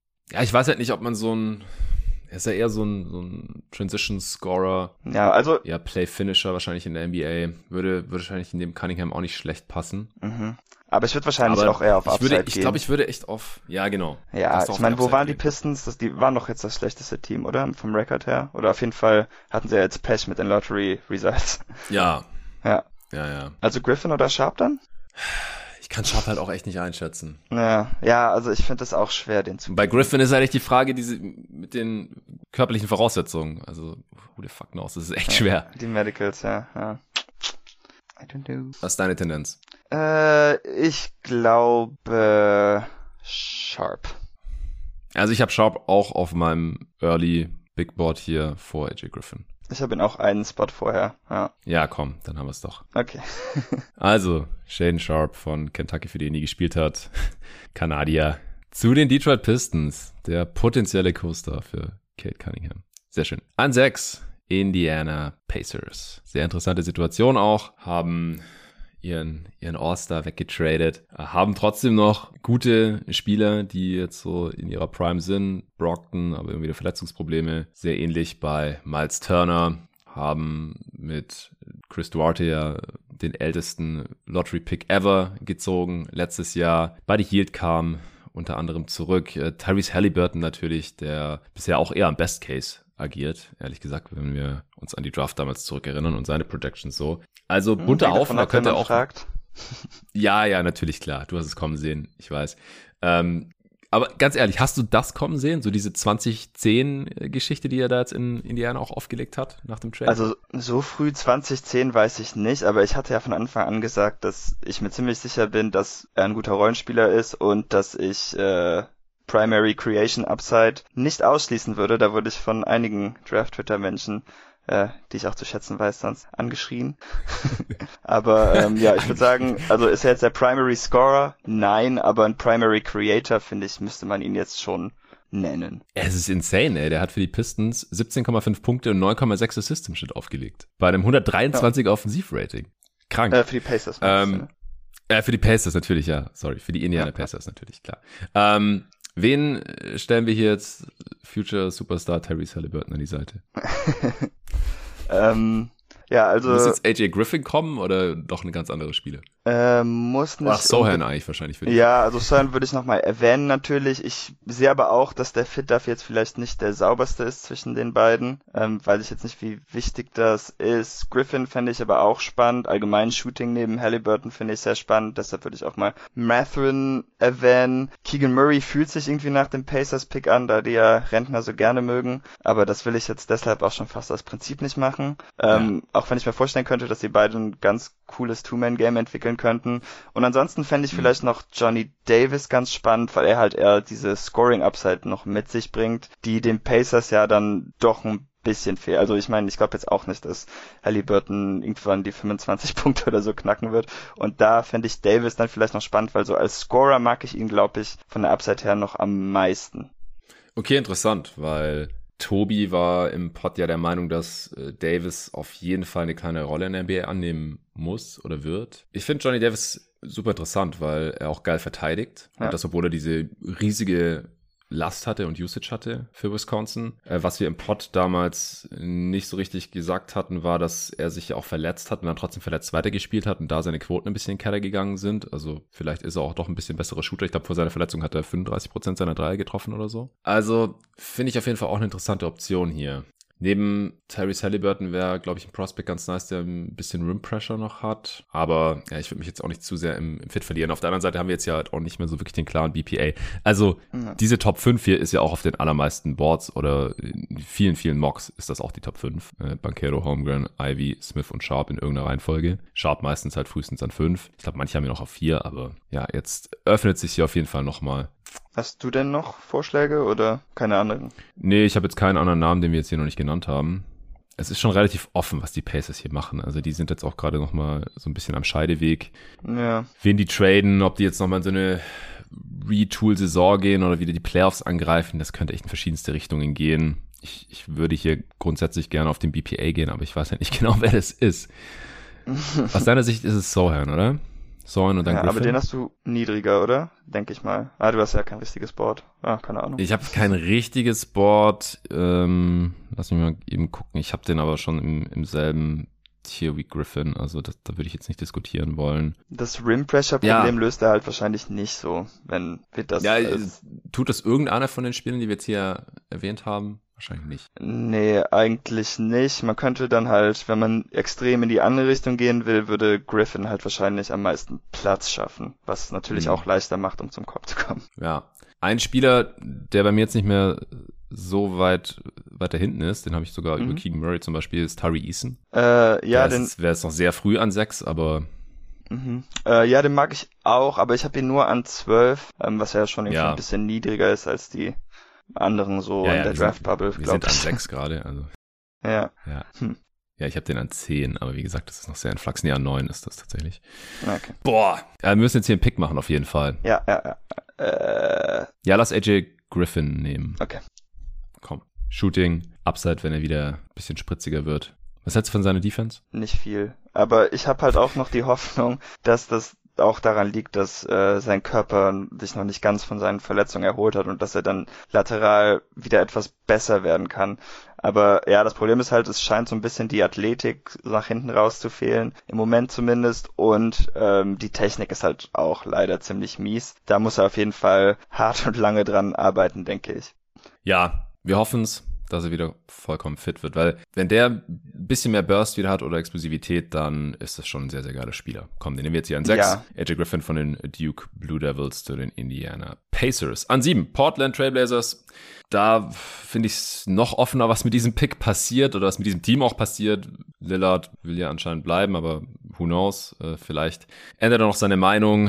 Äh, das ist jetzt auch so ein Team ein bisschen am Scheideweg ich glaube, wir nehmen jetzt hier einfach den, den BPA oder unsere größte gemeinsame Schnittmenge und auch einen Spieler, der ganz gut reinpassen würde, nehmen jetzt einfach hier Jeremy Sohan, oder?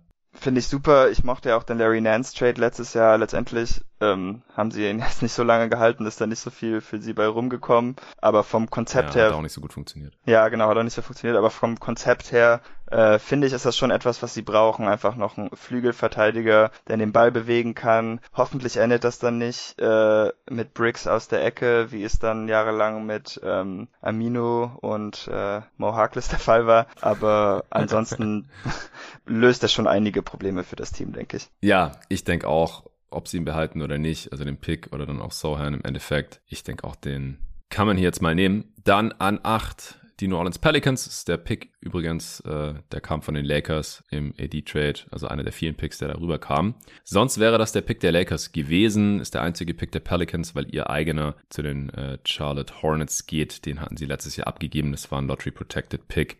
Und der ist ja an 15 gelandet, weil die Pelicans ja noch in die Playoffs gekommen sind, dann via äh, Play-In und dann in der ersten Runde gegen die Suns ran mussten. Äh, den Pick hatten sie abgegeben für Devonne Graham, aber zu dem kommen wir natürlich später dann noch für die Charlotte Hornets an 15. Jetzt erstmal an 8. Gefällt dir hier irgendjemand besonders für die New Orleans Pelicans? Ich glaube, Mathen oder Murray, das sind noch tatsächlich die beiden nächsten auf meinem Board, aber ich glaube, für New Orleans ist es einfach wichtig, ähm, Shooting zu haben, weil mm. sie werden Zion auf dem Feld haben und, äh, oder, naja, gut. sie sollten hoffen, bis dahin auf dem Feld haben. Wir hoffen es mal, dass sie Zion haben werden. genau. Ähm, und ja. Selbst ohne Zion hat man ja gesehen in den Playoffs, sorry, ja. äh, dass sie ein bisschen mehr Shooting gebrauchen könnten. Ja, auf jeden Fall. Ich meine, Herb Jones ist ja auch nicht so der beste Shooter oder so und ich meine, ihre Defensivspieler sind alle nicht so die geilen Shooter. Deshalb ähm, finde ich Matherin und Murray ganz spannend. Dann ist wahrscheinlich so die Frage, ähm, ja, außer du magst einen mehr als den anderen natürlich, aber ob sie dann eher mehr Unterstützung im Backcourt oder im Frontcourt brauchen, weil Murray als Guard sich nicht so, während Matherin wahrscheinlich so etwas noch flexibler sein sollte. Ich glaube, ich finde seinen Wurf auch etwas flexibler als den von Murray, aber Murray ist natürlich für das Transition Game auch noch extrem spannend. Ja, ich würde hier eher auf Matherin gehen. Ich habe ihn ein bisschen über Murray und okay. äh, denke, dass er der, der sichere Shooter ist. Auch, ja, wahrscheinlich ein bisschen besser da reinpasst. Auch defensiv. Also sie haben einfach schon viele ja. Forwards, die spielen müssen. Also die, die Pelicans, selbst der Young Core und hier kann man dann schon mal ein bisschen auf den Fit schauen, wenn das Ziel ist halt, um Zion und Ingram weiter aufzubauen. Mit Jones haben sie einen richtig geilen Rookie dazu bekommen, Sean, Trey Murphy ist noch da. Also das sind halt schon viele, viele Forwards. Da würde ich jetzt nicht noch einen Murray mit reinziehen. Weil, wo spielt er dann genau? genau äh, sondern Matherin, glaube ich, der ist da der natürlichere Fit. Und wenn wir die ungefähr gleich aufhaben, ich habe, wie gesagt, Matherin über Murray, dann lass doch hier Benedict Matherin von Arizona ziehen. Gerne. Sehr schön. Du hast übrigens auf äh, Twitter angemerkt, kannst du ja auch immer gerne machen, äh, wenn äh, du eine bessere Comp hast, als wir es im Pod hatten. ja. Das Matherin, hau mal raus, an wen erinnert er dich? Ich habe ihn an, ich habe ihn äh, einen großen Terry Rozier genannt und ich finde, dass ich damit 100% recht habe. Er finisht halt was besser, aber das äh, mache ich jetzt an der Größe fest. Aber so ein bisschen wackeliger Handle, nicht der intuitivste Passer, aber schon ziemlich guter Shooter, gerade off-Ball oder off the catch, äh, dynamischer Athlet und als Verteidiger, wenn locked in gut und wenn nicht, eine Katastrophe. Das passte für mich alles ganz gut. du hast mich überzeugt. Äh, neunter Pick, San Antonio Spurs. Also wir haben jetzt hier noch Murray auf dem Board, aber ich, ich weiß nicht, ob das jetzt der Pick ist für die Spurs. Die wollen wahrscheinlich auch lieber möglichst high Upside gehen, weil denen auch noch der Star ja, für die Zukunft also, fehlt. Oder wie siehst du das? Sehe ich auch so. Tobi hat ja am Discord gesagt, dass er entweder Jalen Dern oder Mark Williams haben wollte. Können wir jetzt gerne mal ausdiskutieren. Was? Ähm, nicht Spaß. Mark ich glaube, die beiden wollte er nicht. Ähm, ja. ja, ich würde aber auch auf Upside gehen. Ich glaube, Keegan Murray, der passt so ein bisschen in die Altersklasse von vieler ihrer anderen Flügel und so, die sie schon haben, aber ähm, ich würde, glaube ich, auch noch ein bisschen jünger greifen, denn das Team, was die Spurs im Moment haben, das hat halt, glaube ich, so als richtiger Contender oder so einfach keine Zukunft. Da muss man noch nee. viel zu viel umkrempeln und ähm, dann scheint mir Upside auch wichtiger als den soliden Pick. Ich denke auch, die brauchen einfach noch jemanden, der am Ball konstant Vorteile kreieren kann. Das ist ja Keegan Murray nicht. Ich meine jetzt, dass Tobi nicht so super Fan von Johnny Davis war, weil mhm. er einfach auch nicht an seine Star-Upside glaubt. Den hat er auf jeden Fall hinter Dyson Daniels zum Beispiel noch gehabt. Dyson Daniels wäre halt so der typische Spurs-Spieler. Der will da ich sehr gut einfach reinpassen, aber ja. ja. Ich finde die beide ziemlich, also wenn man jetzt an DeJounte Murray festhalten will, neben ihm sind die beiden ein richtig ja. harter Fit. Also mag ich gar nicht glaube ich. Ja, ein bisschen redundant, ja. Ja, ja, genau, die machen beide halt gute On-Ball-Defense, äh, der Wurf ist ein Fragezeichen und kommen nicht wirklich zum Korb. Gut, das macht er dann vielleicht was besser, aber äh, ja, Midrange-lastiges Game. Ich glaube, das wäre ein relativ problematischer Backcourt, wenn man einen der beiden da hinschicken würde. Mhm. Puh, ähm, ich habe Jalen Duran an 8 tatsächlich, aber gut. Okay. äh, nee, ich sehe schon, seh schon, dass mir den da nicht hinpacken will. Ich weiß, dass Tobi auch ein sehr großer Terry Eason-Fan ist. Terry Eason, ja. Ähm, also der wäre vielleicht noch ganz spannend hier, wäre auf jeden Fall ein Upside-Spieler. Die Spurs haben drei Picks diese Runde. Also ich sehe jetzt mhm. eigentlich auch keinen Grund, weshalb man dann nicht ein bisschen pokern würde, wenn man schon diesen ja. Luxus hat. Ähm, und dann hat man endlich jemand, der gut zum Korb kommt, viele Freiwürfe zieht, guter Verteidiger, der ins ja, System passen sollte. Bei ihm gibt's halt so ein bisschen äh, Spielverständnisbedenken anscheinend von Front Offices und Scouts und so. Aber äh, wenn jemand das fixen kann, dann sollten es wahrscheinlich die Spurs sein, denke ich. Ja, ja, ja, exakt. Also ich finde auch, dass sie ein geiler Fit ist, der so ein bisschen äh, rohe Athletik mit reinbringt äh, und die dann halt auch in Rim Pressure und ja, defensive Plays äh, ummünzen kann und halt Shooting Upside hat. Nee, mir gefällt er auch richtig gut. Ich, ich finde, wir sollten ihn jetzt einfach an neuen nehmen. Ja, ich finde auch. Nicht lange Carter diskutieren. von LSU zu den San Antonio Spurs das mit der Athletik finde ich auch wichtig, denn dafür, wie jung die Spurs sind, finde ich sie relativ unathletisch. Ja, naja. Gut, dann an 10. Die Washington Wizards. Ja, auch, auch so ein Team, wo man sich fragt, wo gehen die jetzt hin? Binden die Bradley Beal langfristig, haben für Porzingis äh, getradet, soll irgendwie wahrscheinlich so das Duo sein für zumindest mal nächste Saison.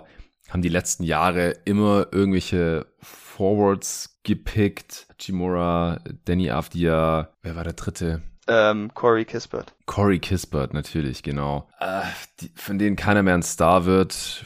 Wahrscheinlich alles mehr oder weniger brauchbare Rotationsspieler, maximal Starter. Ich würde hier auf keinen Fall jetzt irgendwie auf Fit gehen für dieses Team, weil ich weiß echt nicht, wo man damit hin will und wie lange das so noch zusammenbleiben wird. Ich finde, man muss sich auf jeden Fall eine BPA nehmen. Wer ist denn jetzt bei dir noch am höchsten auf dem Board? Ähm, am höchsten habe ich Keegan Murray, aber das gibt sich jetzt nicht viel mit Johnny Davis und Dyson Daniels, die ich unmittelbar danach habe. Mm. Ja, ganz unterschiedliche Typen. Ja. Ich habe Johnny Davis am höchsten, aber Dyson Daniels könnte ich könnte ich hier auch vertreten. Ich finde halt für also Upside technisch also ich weiß, dass sich da die Gemüter so ein bisschen streiten. Äh, böse Zungen sagen auch, dass Johnny Davis Ceiling so irgendwie so Dylan Brooks mäßiger Spieler ist, was jetzt natürlich nicht so toll war. Aber ich finde Dyson Daniels so offensiv einfach nicht so wirklich dynamisch genug. Ich frage mich auch oft bei so großen Ballhändlern, das klingt natürlich erstmal ziemlich cool, aber wenn die großen Ballhändler halt keine Stars sind, dann sind es letztendlich halt auch äh, nur noch Flügel und keine, ja genau, ja Evan Turners oder Kyle Andersons, was natürlich noch was besser ist, aber dann ist das halt immer noch nicht so ein toller Spieler und ich glaube, da würde ich eher darauf setzen, dass Johnny Davis, der defensiv eigentlich genauso spannend ist, abgesehen davon natürlich, dass er was kleiner ist, aber dann immerhin noch mal einen Wurf kreieren kann. Der ist äh, auch 6'5, also der ist jetzt nicht ja. klein. Nee, genau, ich sah aber nur was kleiner. Und ich meine, vielleicht, hey, falls sie Beal noch halten können wollen, wie auch immer, könnte er ihn ja noch mal inspirieren, ein bisschen sich in der Defense reinzuhängen. Ja, ja, also genau, wenn Beal jetzt länger bleibt, dann kann Johnny Davis wahrscheinlich früher oder später auch neben ihm spielen, einfach weil er dann den besseren defensiven, besseren offensiven Guard defensiv übernehmen kann. Und ja, offensiv wird seine Rolle vielleicht ein bisschen kleiner. Dreier muss dann halt fallen, äh, damit der Offball ein bisschen Gefahr ausstrahlt, aber könnte ja auch ein bisschen gegen Biel gestaggert werden, dann kann er wieder ein bisschen höhere Usage gehen. Also mir gefällt Johnny Davis an der Stelle auch am besten, ist bei mir zum höchsten auf dem Board. Lass ihn nehmen. Von Wisconsin. Johnny Davis zu den Washington Wizards. An 11. Die New York Knicks. Wir werden safe ausgebootet gleich, egal wen wir nehmen. Oder? Ich weiß nicht. wen, wen wollen die Knicks-Fans? Wahrscheinlich Duran oder, oder Dyson Daniels. Hm. Keegan Murray hast du jetzt noch relativ weit oben. Wer kommt noch in Frage ja. für dich? Genau, also Murray, Daniels und Jalen Duran, die du gerade alle genannt hast, sind tatsächlich äh, die drei nächsten auf meinem Board. Ähm, ja, hier wäre auch noch mal ein Spot, wo ich über Duran nachdenken könnte, weil die Center, die sie haben, sind halt alles keine Langzeitoptionen und äh, zumindest solange Thibodeau der Coach ist, wird man halt auch nicht irgendwie Small spielen oder so. Ähm, ja, stimmt. Deshalb fände ich, wenn man das noch mit in Betracht ziehen will, ihn da dann doch noch relativ interessant. Äh, ich glaube, Murray würde ich hier wahrscheinlich nehmen. Tatsächlich habe ich das in der eben genannten Mock Draft auch getan für die Knicks. Ähm, ich weiß aber nicht, ob sie jetzt nochmal so einen alten, relativ alten Power Forward ziehen wollen nach der Obi Toppin Experience, obwohl die ja eigentlich letztes Jahr zumindest relativ gut war. Ja, ja, vielleicht bisschen besser, als wir damals in unserer Mock Draft antizipiert hatten. Bisschen. Aber ich, ja, also er hat ja letztendlich nicht so viel gespielt. Äh, ich hatte ja mit äh, ja. dem Homie Robin eine Wette am Laufen, ob Josh Christopher oder Obi Toppin mehr spielen in der kommenden Saison. Und wer hat mehr ja, gespielt? Stimmt, also Total stimmt. Minutes. Josh Christopher äh, ja, hat die Wette gewonnen. Es war knapp, aber ja, und wo wurde Obi Toppin gezogen? Also ich weiß halt immer noch nicht, was der genau in dem Playoff-Team macht. Wahrscheinlich kann er doch ein bisschen besser als Vierer spielen, aber als Fünfer sehe ich ihn halt defensiv nach wie vor echt überhaupt noch nicht. Nee. Ja, ist ja auch egal. Hier geht es nicht um Obi Toppin, der sollte ja auch keine Rolle spielen bei dieser Betrachtung, wie ich finde. Ähm, wenn dann halt RJ Barrett, wobei das aus meiner Sicht halt auch nicht der Future Superstar ist oder so. Es ist nicht wie bei Detroit, wo man schon gucken muss, so wer passt zu Kate oder so. Das heißt, ich nicht mal. ich, ich weiß nicht, ich halte auch mehr von Tyrese Halliburton, ehrlich gesagt, jetzt im Vergleich mit den Pacers. Aber, also ich würde jetzt hier nicht per se gegen Murray argumentieren. Das Problem ist halt, dass er ein Transition Scorer ist und Thibodeau nicht so der Transition-Fan ist. Ach, keine Ahnung, wie lange ist Thibodeau noch der Coach? Vielleicht ja, auch noch diese Saison. Auf jeden Fall. Da sollte man vielleicht auch nicht zu viel Rücksicht drauf nehmen, aber ich weiß halt echt nicht, wie viel Murray jetzt da spielen würde, auch in seiner ersten Saison. Und er ist halt auch schon ein relativ alter Rookie. Ich muss aber sagen, ich würde ihn jetzt nicht auf sein Transition Scoring reduzieren. Also nein, ich finde ihn auch als Halfcourt-Spieler ziemlich gut, klug. Ja, aber die Aspekt, der Aspekt würde halt so ein bisschen wegfallen. Weil ja, RJ Barrett ist auch ein Transition Scorer und das darf er halt einfach nicht so oft machen, wie er es wahrscheinlich unter ja. anderen Coaches machen würde. Ja.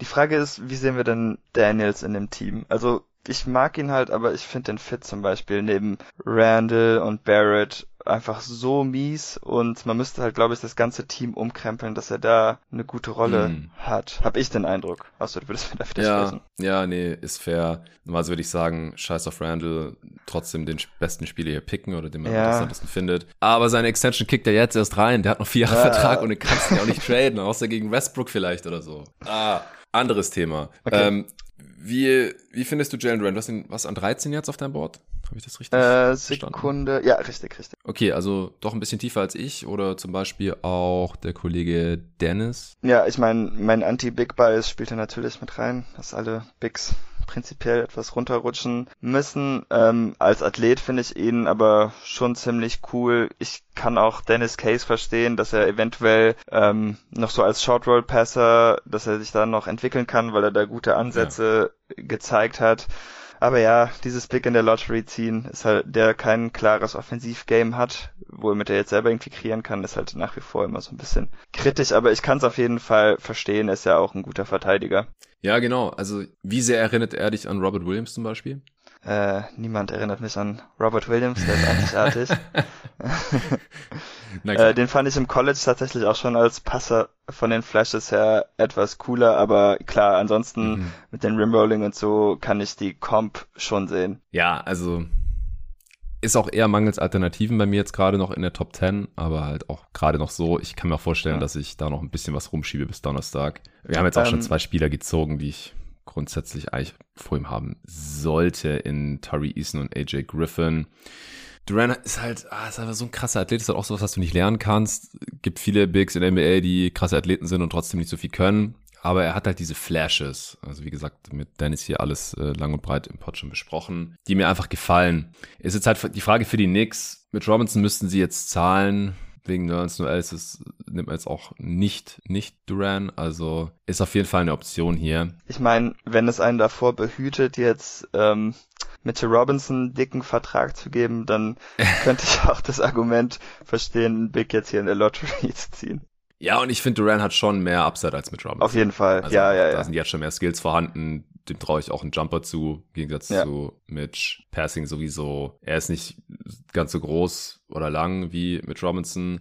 Äh, mit Robinson hat aber auch irgendwie eine Explosivität eingebüßt durch seine diversen Verletzungen, dadurch, dass er schwerer geworden ist. Da ist äh, Duran auf jeden Fall überlegen jetzt mittlerweile. Also, hm, Duran, wir haben ja eigentlich uns schon gegen Dyson Daniels entschieden. Ich wäre auch eher immer noch gegen Keegan Murray. Gibt es noch irgendeinen anderen Kandidaten? So, wir sind immer noch in der Top 11. Noch ja, also nach, für Jalen Williams. Nach 13 macht mein Board schon einen recht harten Cut. Also das, das sind wir in anderen ja. Sphären. Ja, ja. Ja. Deshalb würde also, ich dann Dern nehmen, glaube ich, wenn wir uns. Okay, Torm, Torm hat mich ein bisschen heiß gemacht auf Jalen Williams, aber ich weiß nicht, wo du den jetzt hast. Äh, sieben Spots. Also den mit L-E-N? Ja, ja, da weiß ich. Den. Sieben Spots tiefer. okay, okay. Ja, dann gibt's noch die Internationals, je nachdem, wo man die sieht. Usman Jiang und Nikola Jovic. äh, ansonsten. Ja. ja, ich stehe nicht so auf Jiang. Jovic mag ich schon. Der kommt gleich. Okay, aber dann noch da äh, zwei. Okay, vielleicht noch zwei ein bisschen deepere Cuts. Malachi Branham und EJ Liddell, wo siehst du die? Äh, Branham habe ich auch bald, Liddell habe ich tatsächlich nicht in der ersten Runde. Oh, okay, interessant, das muss man noch erklären. Ja. Duran, gerne. dann Jalen Duran ja. zum Nix. Ja, gerne, machen wir. Per Ausschussverfahren, aber wie gesagt, ich, ich mag ihn eigentlich auch ganz gerne, ausnahmsweise einen nicht besonders skilled Big in der Lottery. Wenn es jetzt hier drei bessere Alternativen, klar bessere Alternativen gäbe, dann würde für mich da auch rausfallen. Äh, an 12 sind wieder die Thunder dran. Das ist der Pick der Clippers. Der kam im Paul George Trade. Wer gefällt dir jetzt hier? Sollen wir jetzt hier Dyson Daniels nehmen? Hm, das ist wohl auch wieder richtig tough neben Giddy irgendwie. Also ich, abgesehen davon, dass die beiden Australier sind, äh, weiß ich nicht genau, wie die zusammenpassen. Scheiß, scheiß, ah, ich weiß nicht, scheiß auch. also, vielleicht wird auch nur einer von beiden was.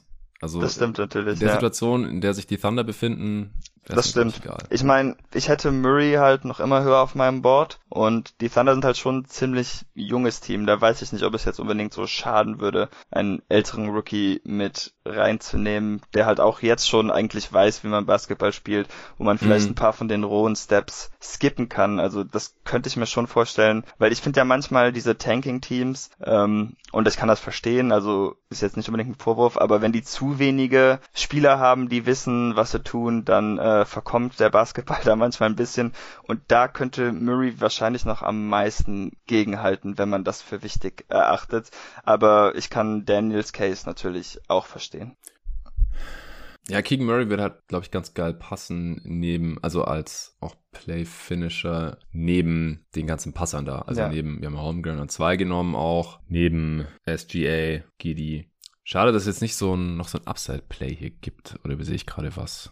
Ja, also manche mögen Tiang ziemlich gerne als Upside Play zum Beispiel, mhm. aber ich habe den viel, viel niedriger, also ich sehe es nicht so ganz. Dann gibt's noch so ein paar Jaden Hardy Heads, aber das finde ich auch viel zu ja, früh, wenn ich ehrlich bin.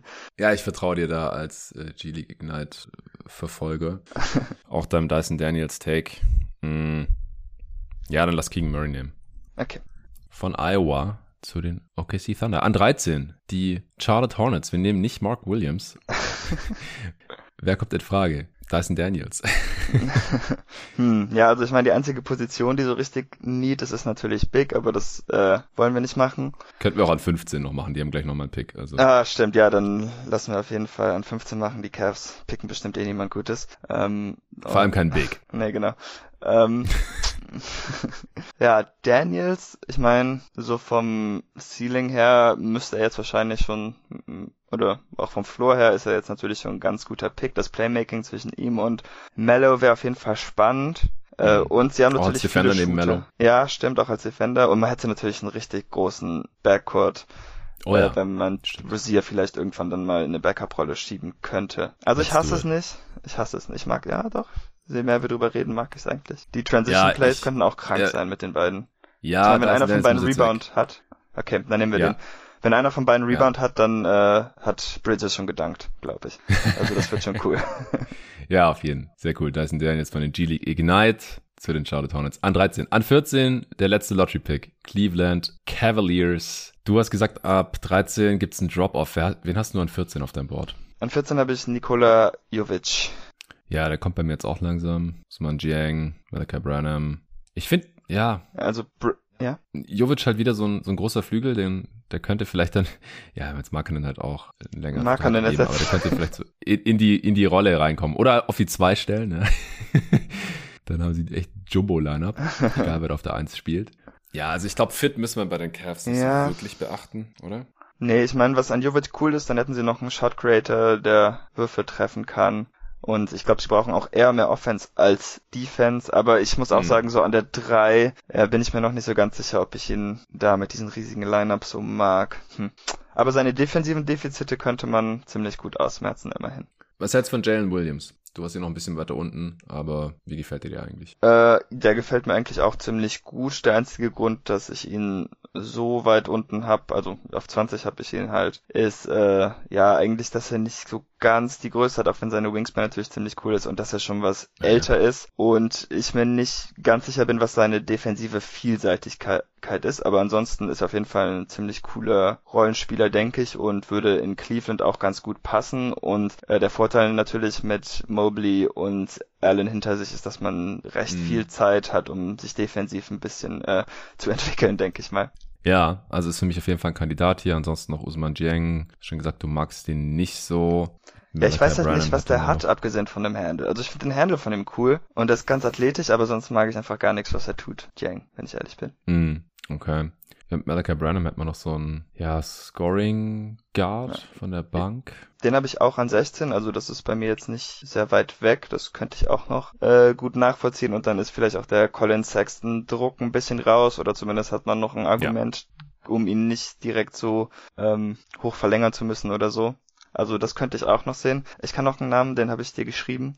Äh, den habe ich nämlich an 15 als einziger Mensch der Welt. Äh, Bryce McGowans als Upside Ja, da kam auf, auf Instagram auch die Frage, wieso wir den nirgends erwähnt haben in einem der drei Prospect-Vorstellungsposts. Sehr gut, sehr gute ja, mach Frage. Mal den Case für ihn.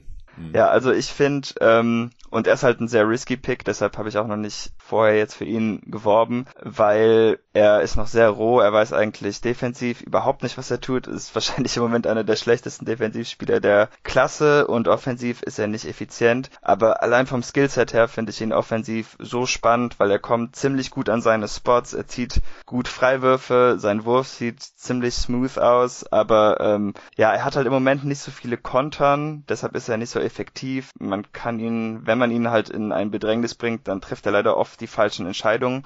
Aber ich finde, wenn er seinen Verteidiger schlägt, dann kreiert er so große Passfenster. Ich kann mir nicht vorstellen, dass er das nicht irgendwann einfach mal sehen muss, weil das sind echt One-Pass-Away-Plays. Das müsste machbar sein, aber im Moment verpasst er das halt alles noch. Also das wäre wirklich so ein bisschen mehr Long-Term-Play. Das wird ein Jahr oder zwei dauern, bis er brauchbar ist, überhaupt, hoffentlich, scheint mir. Aber ähm, ja, diese Flügelscorer-Upside, die ähm, fehlt ja in Cleveland auch noch ein bisschen, sag ich als jemand, der Isaac mm. Coran eins gezogen hat.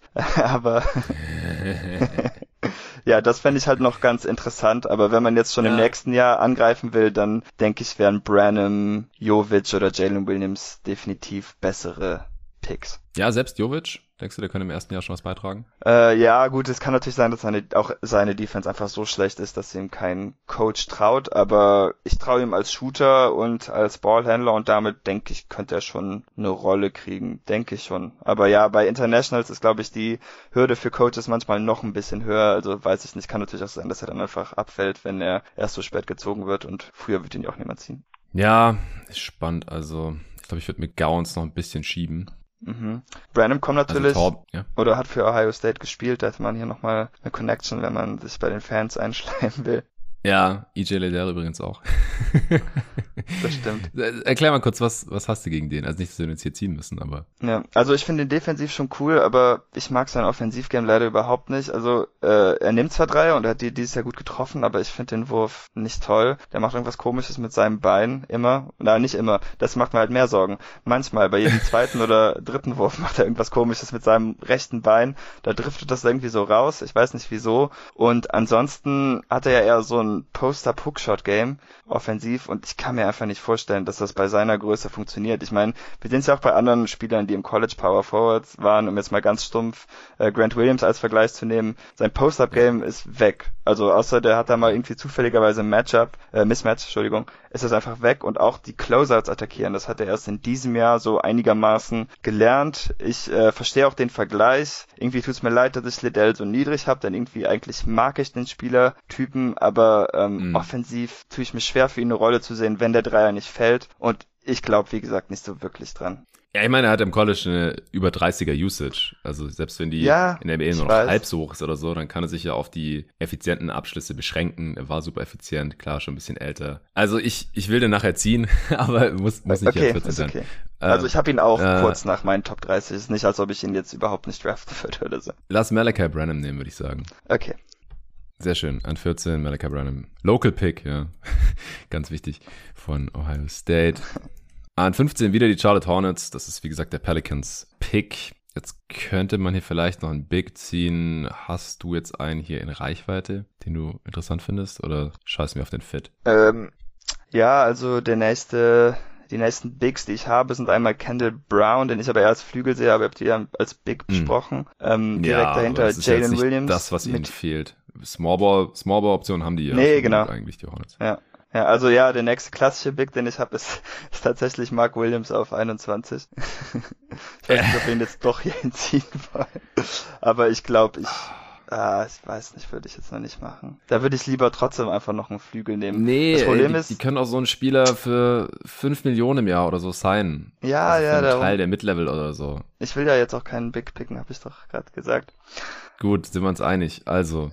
Das Problem dann, ist nur, äh, so defensiv limitierte Spieler da habe ich einfach null Hoffnung, dass sie das in Charlotte irgendwie lernen, defensiv kompetent zu werden. Äh, die haben jetzt auch im Moment mhm. überhaupt keinen Coach und da sind einfach so viele Spieler, die keine Defense spielen, dass ich das auch ein bisschen kritisch sehe. Fair. Ja, ist nicht so einfach. Nee. Aber wie gesagt, ich finde die Draft, also diese Range so ab 15 bis 40 ist in dieser Draft so verdammt schwer, da kann man sich fast erzählen, was man will, habe ich den Eindruck. Wo hast du Christian Brown? Äh, 26. Na. Du würdest halt so jemand nehmen, Spacer, Verteidiger, für die. Ja, äh, kann man immer brauchen. Also das ist halt, glaube ich, so, hat mehr Value jetzt an der, an der Stelle. Ja. Und so ein Big wie Mark Williams kriegst du halt billig in der Free Agency. Ja, da magst ich jetzt du denn? keinen 15. Pick drauf verwenden. Äh, Kendall Brown oder Jalen Williams? Oder findest du die nicht interessant genug? Jalen Williams würde ich, glaube ich, auch nicht an 15 nehmen. Okay. Soll Torben. Also da hat mich Dennis Import relativ von überzeugt. Das war ungefähr der letzte Big, den wir besprochen haben, oder einer der letzten auf jeden Fall. Hm. Oder Jiang jetzt an 15. Ich weiß, du bist nicht so der Fan, aber. Ja, ich bin nicht so der Fan, aber ich könnte halt den Upside-Case immerhin sehen, wenn du ihn jetzt hochgerankt hättest. Ja, ich habe den schon jetzt hier in dieser Range. Wie gesagt, ab jetzt ist mein Board ähm, überhaupt nicht fest. Ja. Hm. Ja, also ich habe eigentlich jetzt nicht wirklich so viel bessere Vorschläge, aber ich finde hier so niemand so wirklich optimal. Vielleicht könnte man noch mal einen älteren Spieler anführen, äh, der ein bisschen Ordnung in das Ganze bringen könnte mit Uchai Akbaji. Den habe ich auch hm. erst viel später eigentlich, aber ähm, wie gesagt, die Hornets sind für mich schon so ein bisschen Team, das ein bisschen mehr erwachsene Menschen gebrauchen könnte, die ein bisschen vernünftig Basketball spielen. Und er hat sich ja zumindest zeitweise auch defensiv reingehängt ist ein guter Shooter, wenn auch etwas streaky, aber gerade in einer Off-Ball-Rolle fände ich ihn da jetzt auch eigentlich gar nicht mal so schlecht. Äh, Catch and Shoot hat er, glaube ich, die zweitbeste Quote der Class oder so. Ja, aber so, äh, ich glaube, später in der Saison ist er halt da total eingebrochen, aber das kann natürlich auch ein Small Sample Size Ding sein. Ich meine, ist ja jetzt ja. auch nicht abwegig, dass wenn man heiß startet, dass man dann irgendwann etwas nachlässt. Ja. Hm, boah, ist das schwer. ich weiß echt nicht. es, ist, es ist eine Katastrophe. Ähm, Marjan Beauchamp vielleicht noch. Das wäre auch nochmal so ein 3D-Spielertyp. Aber ich glaube, da ist aber mir ist der, der Dreier, da? etwas zu ja. unsicher. Ja, das wäre auch mein Bedenken. Und ich will halt eigentlich, dass die Hornets, ich will die jetzt, nachdem wir Daniels gezogen haben, nicht irgendwie wieder etwas kleiner machen. Ich mag das eigentlich, dass sie jetzt so ein großes Wing-Team sind mit unserer Draft. Deshalb fallen für mich eigentlich auch die ganzen kleineren Guards so ein bisschen raus. Ja, ja, ja. Wer ist denn noch auf den Mock so hoch? Das ist mir egal. äh, ich, ich suche nach Inspiration. Ich komme nicht ganz über Christian Brown hinweg, weil Tom hat mir noch ziemlich schmackhaft gemacht und dieses Skillset, das hat für mich einfach mehr Wert als jetzt irgendein Big, den ich werfen ja, kann. Ja, ich meine, Defense ist natürlich gut, Wurf ist gut, guter Offball-Spieler, Upside fehlt ja, halt. Also was, was, was willst du denn? Ja, scheiß, auf, die haben ja schon genug Upside im Kader eigentlich. Okay. Ja gut, komm, bevor wir ja noch ewig drüber reden. Ja, ich ja. Komm, wir nehmen den jetzt, ich weiß, es ist ein Hot Pick. Brown. Hot, ist voll hoch, ja, ja. ist egal. Scheiß drauf. Ich weiß, der oft nur in der zweiten Runde gerankt, ist mir egal. Äh, 16, Atlanta Hawks. Hm, wen haben wir denn noch, der Defense spielen kann? Ich würde jetzt ach, vielleicht so ein, ja, wer Defense spielen kann. Ich hätte jetzt fast gesagt, ich würde jetzt vielleicht so ein International Prospect nehmen, weil ich weiß jetzt halt auch nicht, wie viel Spielzeit die Rookies bekommen können in naher Aha. Zukunft. Ich meine, schau, wie es letztes Jahr gelaufen ist mit ja. äh, Johnson und Sheriff Cooper. Die haben quasi gar nicht gespielt. Und der Spieler, den sie jetzt holen, der wird sehr wahrscheinlich nicht direkt spielen können, nicht helfen können direkt. Ja. Ich meine, mit Jovic können sie direkt äh, dann Gallinari ersetzen. Ah ja, genau, stimmt. Sollen wir den nehmen? Ist vielleicht vom Value jetzt ja auch ganz gut an der Stelle. Ja, an sich schon. Also finde ich, würde ich alles so sehen, ja. Aber auch hier so Defense ist dann wieder ein bisschen kritisch. Dann hat man irgendwie den sechsten ja, Shooting aber ich glaube, du wirst jetzt ja auch niemanden mehr ziehen, der die ja. Defense wirklich entscheidend auf ein anderes Level heben wird. Ja, das, das stimmt. Das gibt's hier an der Stelle einfach nicht mehr. Okay. Komm, Nikola Jovic von ja. Mega Basket Adriatic League äh, zu den Atlanta Hawks an 16. An 17 müssen wir uns jetzt auch ein bisschen sputen. Ja, ich habe es ähm, auch gesehen. Das kommen wir nicht durch. an 17 für die Houston Rockets nochmal. Das ist der Netzpick vom Harden Trade. Wer gefällt dir hier? Ähm, ja, also auf meinem Board ist Bryce McGowans jetzt der höchste. Wäre halt nochmal ein Project, können sie sich wahrscheinlich auch erlauben, auch wenn sie halt auch so ein bisschen die Gefahr laufen, dass sie zu viele junge Spieler irgendwie da rumrennen haben. Die werfen ich. wollen die werfen wollen, genau, und, und wenig Defense spielen. Ähm, Jaden Hardy. Jaden Hardy, das wäre natürlich die reinste Katastrophe, fürchte ich. Das wäre High Comedy wahrscheinlich. Äh, tja, auf B kamen sie jetzt auch Schengen und. Jalen Williams, also Wing Jalen Williams. Den fände ich eigentlich auch ganz gut da, ja. Komm, let's do it. Okay. Der muss jetzt mal weg hier an 17. Jalen Williams von äh, Santa Clara. Uni von Steve Nash. An 17 zu den Houston Rockets. An 18 die Chicago Bulls. Da hatte ich Jovic gezogen, glaube ich, aber der ist jetzt schon weg in der anderen Mock Draft. Hm. Äh, tja, ich fände hier Kendall Brown vielleicht nochmal so als Upside mm. Wing. Ja. Ganz ja. interessant. Sie brauchen einfach irgendwelche Wing-Spieler, die hoffentlich verteidigen können. Das ist, glaube ich, der größte Need des Kaders oder halt ansonsten, ähm, ja, noch ein Big wäre wahrscheinlich auch nicht schlecht. Die Big-Rotation ist auch nicht so gut, aber für Mark Williams ist auch hier vielleicht noch ein bisschen zu früh. Ja, nee, nee, das machen wir nicht. Äh, nee, gefällt mir eigentlich Kendall Brown an der Stelle. Ja, ich mag an ihm. Habt ihr den eigentlich vorgestellt? Ja, doch, hat er dir vorgestellt, ja. Ja, ja, ja, bei den Bigs halt. Ja, genau. genau. Aber sag ruhig, was du denn magst. Ja, also dass er schon recht intuitiver Spieler ist, aber ich fand ihn in, äh, letztes Jahr im College bei Baylor irgendwie ein bisschen zu unentschlossen. Der Wurf ist nicht so ganz da und das war halt auch einfach so die, der Unterschied zwischen ihm und Sohan, obwohl er halt der höhere Recruit war, fiel einfach so auf. Aber ansonsten will ich ihn als Spieler jetzt nur, weil er im Vergleich zu Sohan so viel roher und schlechter aussah, nicht ganz abschreiben. Deshalb habe ich ihn, obwohl ich ihn überhaupt nicht so gerne mochte, als ich ihn geschaut habe, jetzt doch in meiner Top 20 noch noch gelassen und ich glaube, dem Bulls ist ja, ja, für die Bulls ist ein interessantes Project eigentlich. Ich denke auch, also ich glaube, das ist ganz cool für die Bulls, dass sie hier noch einen Spieler bekommen, der so high gerankt war, auch in seiner Class. An 10.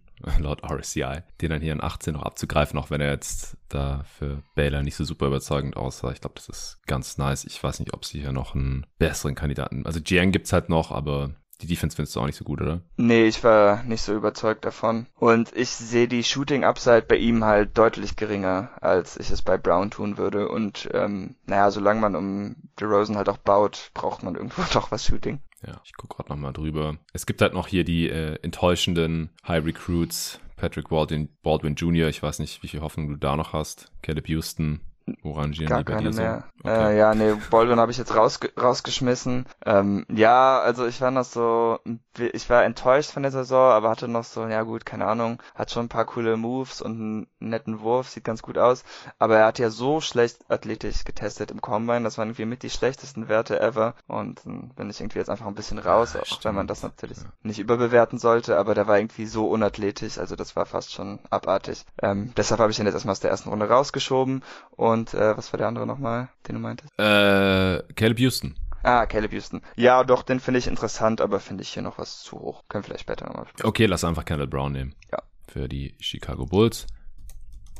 A19, Minnesota Timberwolves. Äh, Hier vielleicht Jiang? könnte man auf jeden Fall überlegen. Sie haben ja eigentlich auch genug Shooter, dass sein Handle vielleicht wieder ein bisschen spannender wird in dem Kontext. Äh, ja, könnte ich auf jeden Fall sehen. Dynamische Flügelspieler haben sie ja jetzt auch nicht so unbedingt. Und bei Bryce McGowans hätte ich halt auch hier wieder so ein bisschen das Bedenken. Ich weiß nicht, wie er da Defense lernen soll in dem Setting. Ja, ansonsten könnte man vielleicht mal noch einen Guard überlegen. Ty Ty Washington, bist du anscheinend nicht so der Fan, wenn du noch Guard nee, den mag ich nicht so gerne.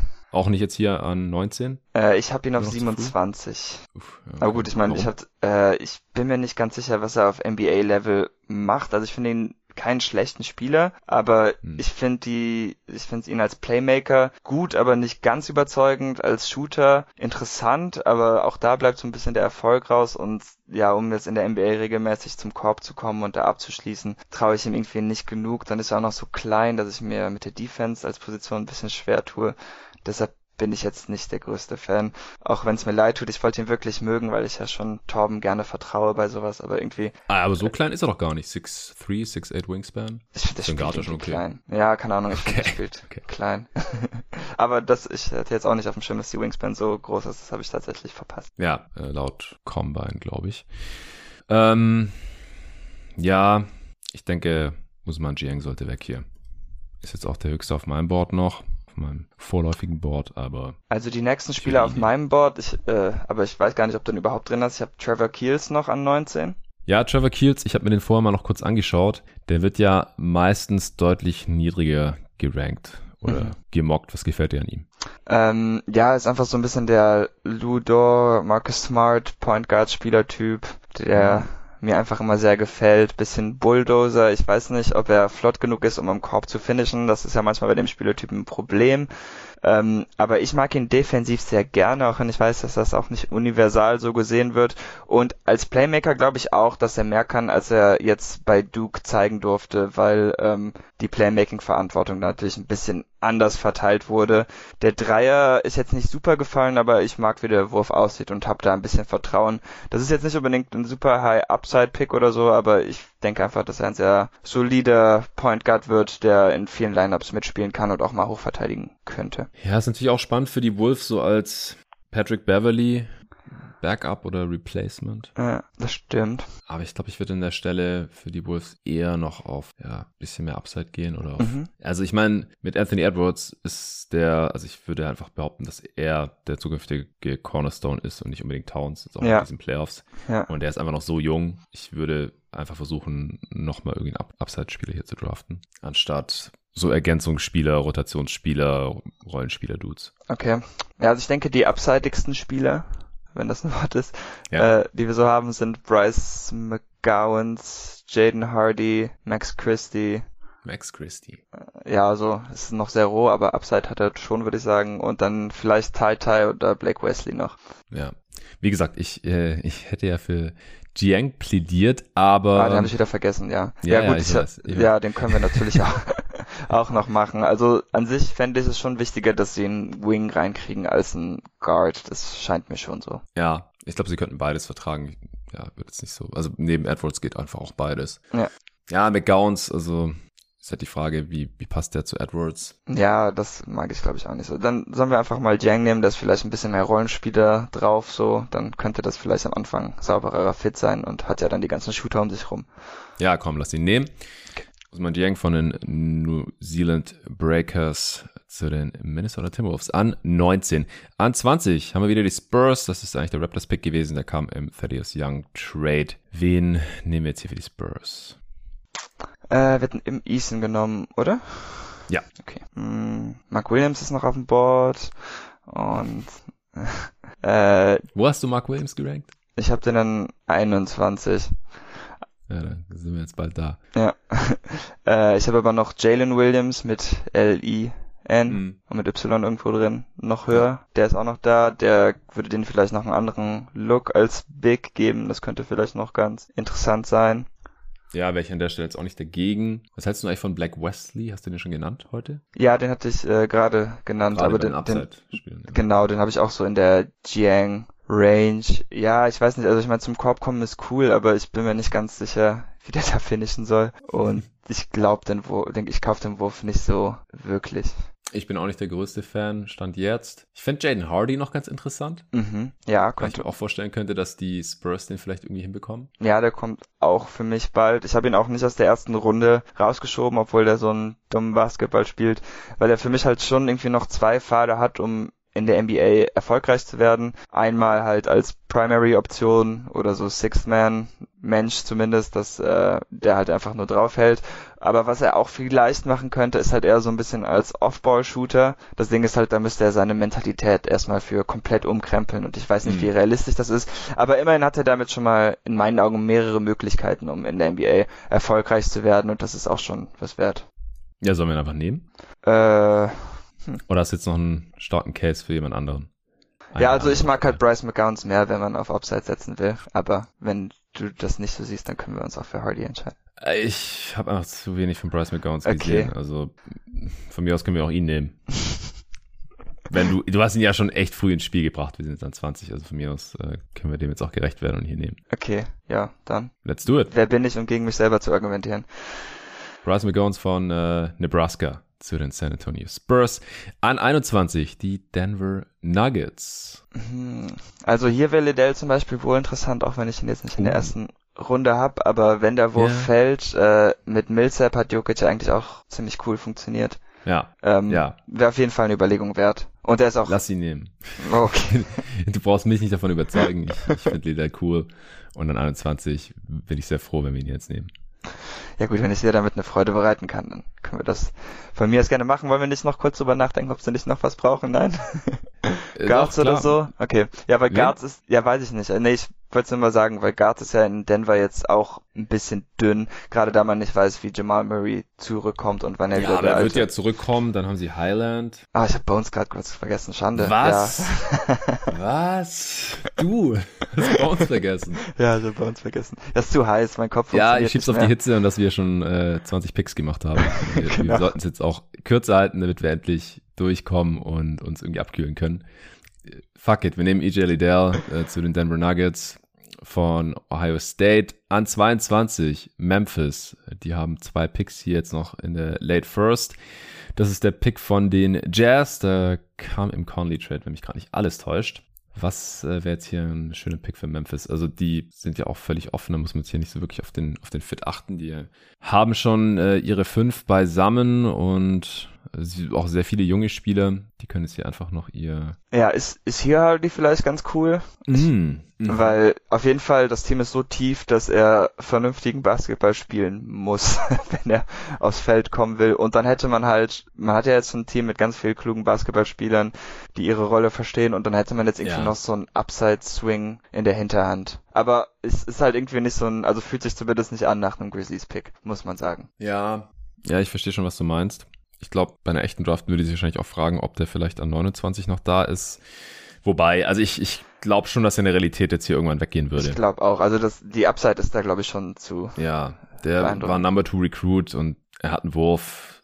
Guten also Handle. Ich, ja, ich denke auch, also so San Antonio, Memphis, das wären halt so wahrscheinlich die idealen ja. Spots für ihn, um, um richtig Basketball zu spielen. In Anführungsstrichen, kommen wir nehmen ihn jetzt einfach Jaden Hardy okay. von den G-League Ignite zu den Memphis Grizzlies. An 23 die Sixers. Ähm, Wer ist der nächste Jaden Springer, Tyrese Maxey Pick? ja, also wen ich noch auf dem Board habe, die wir noch nicht genommen haben, in den Top 20 auch, sind dann 18 halt Jalen Williams und dann 19 Trevor Keels. Backup Center ist natürlich immer ein großes Thema da, auch wenn B-Ball Paul immerhin äh, ein vernünftiger Anwärter inzwischen ist auf die Rolle. Charles Bassey haben sie auch noch. Charles Bass haben sie auch noch, also vielleicht macht Jalen da dann doch weniger Sinn, als ich ursprünglich dachte. Tja, als nächstes braucht man dann wahrscheinlich Wings und Shot Creator. Oder man nimmt Mark Williams, dann hat man äh, einen Spieler, der genauso groß ist wie ein Beat schon mal zumindest. Und dann, ja, ey, du hast gesagt, du hast ihn dann 21. ja, ja, das ist aber auch, weil alles, also ich habe Jaden Hardy zum Beispiel auch dahinter, weil ich, ich bin mir nicht sicher, wie sehr ich davon überzeugt bin, dass das was wird mit der Upside und bei Williams ist halt irgendwie so ein bisschen safe, can't fail, aber ähm, ich muss auch nicht dafür, Das brauchen die Grizzlies ja auch nicht unbedingt. nee, Also Mark Williams meine ich jetzt äh, nur, weil wir gerade Jane Hardy ja, ja, ja, okay, haben. ja. Nee, darum, also ich, ich bin halt auch jetzt sowieso keiner, der für Center argumentiert, das, äh, ja. Hm. Wer ist denn? Also wir können ja schon mal ausschließen. Ty Ty Washington macht keinen Sinn. Nee, Brauchen sie nicht. nee, man müsste zumindest neben Maxi spielen können, denke ich. Ja, genau. Äh, Bochamp Wing, oder der werfen kann. wär Akbaji vielleicht, ja. Ja, Also Akbaji hat ja auch Lottery Hype, zumindest so von der Range her wird es hier wahrscheinlich. ja. Vince Sinn Williams, noch so ein alter Spieler, der so in die Richtung Ja, den habe ich nicht so viel geschaut, muss ich gestehen. Ich weiß, dass Dennis den mag, aber da hatte ich jetzt leider nicht mehr so viel Zeit Der für. Torben hat den ja auch gepusht im, im Wingspot. Mhm. Ja, von VCU Rams, äh, hat er 14-6-3 aufgelegt. Geht halt auch in diese 3D-Richtung. Wäre wahrscheinlich ein Reach, aber auch an der Stelle hier. Ja. Ja, lass doch Akbaji nehmen von Okay, ich meine, das Team ist auch fertig, um zu gewinnen, mehr oder weniger. Haben mit Ja. Maxi noch den Upside Guy und ja, Ja, letztes Jahr sind sie ja mit Springer auch eher noch so auf so einen, auf so einen jungen Stimmt, gegangen, der dann ja nicht den gespielt sie hat. immer noch bringen können, der nicht gespielt hat, Ja. genau, nur eine G-League. Dann nehmen wir doch jetzt hier Uchai Agbaji von den Kansas Jayhawks als Shooter. Äh, an 24, die Milwaukee Bucks. Hm, die brauchen auf jeden Fall noch einen Flügel, würde ich sagen. Ja, Also ich finde Bochamp hier ganz interessant, aber auch da Mhm. ist wieder so ein bisschen schade, dass der Wurf so unsicher ist. Einfach weil man natürlich gerne Spacing um Janis und Drew vor allen Dingen rumstellen würde, aber wenn Middleton wieder da ist, dann ist es wahrscheinlich auch weniger problematisch, als es jetzt in den vergangenen Playoffs war. Jake LaRavia magst du nicht so? Nee, ich finde alles, was er macht, ist irgendwie langsam. Also der dankt langsam, der wirft langsam und er nimmt auch nicht viele Dreier. Ja. Quote, aber ja. Ist ein Spieler, den wir nicht vorgestellt haben, von Wake Forest, hat 15-7-4 aufgelegt. In seinem dritten Jahr da, zieht viele Freiwürfe, trifft die Dreier, die er nimmt. Ähm, 6'8 mit 6'10 Wingspan, 4 Assists, knapp ist auch nice. Aber ja, ich sehe schon, warum man den jetzt hier nicht unbedingt nehmen möchte. Es gibt halt einfach noch einigermaßen viele Wings. Bochamp hast du gerade schon genannt. Was mit Max Christie?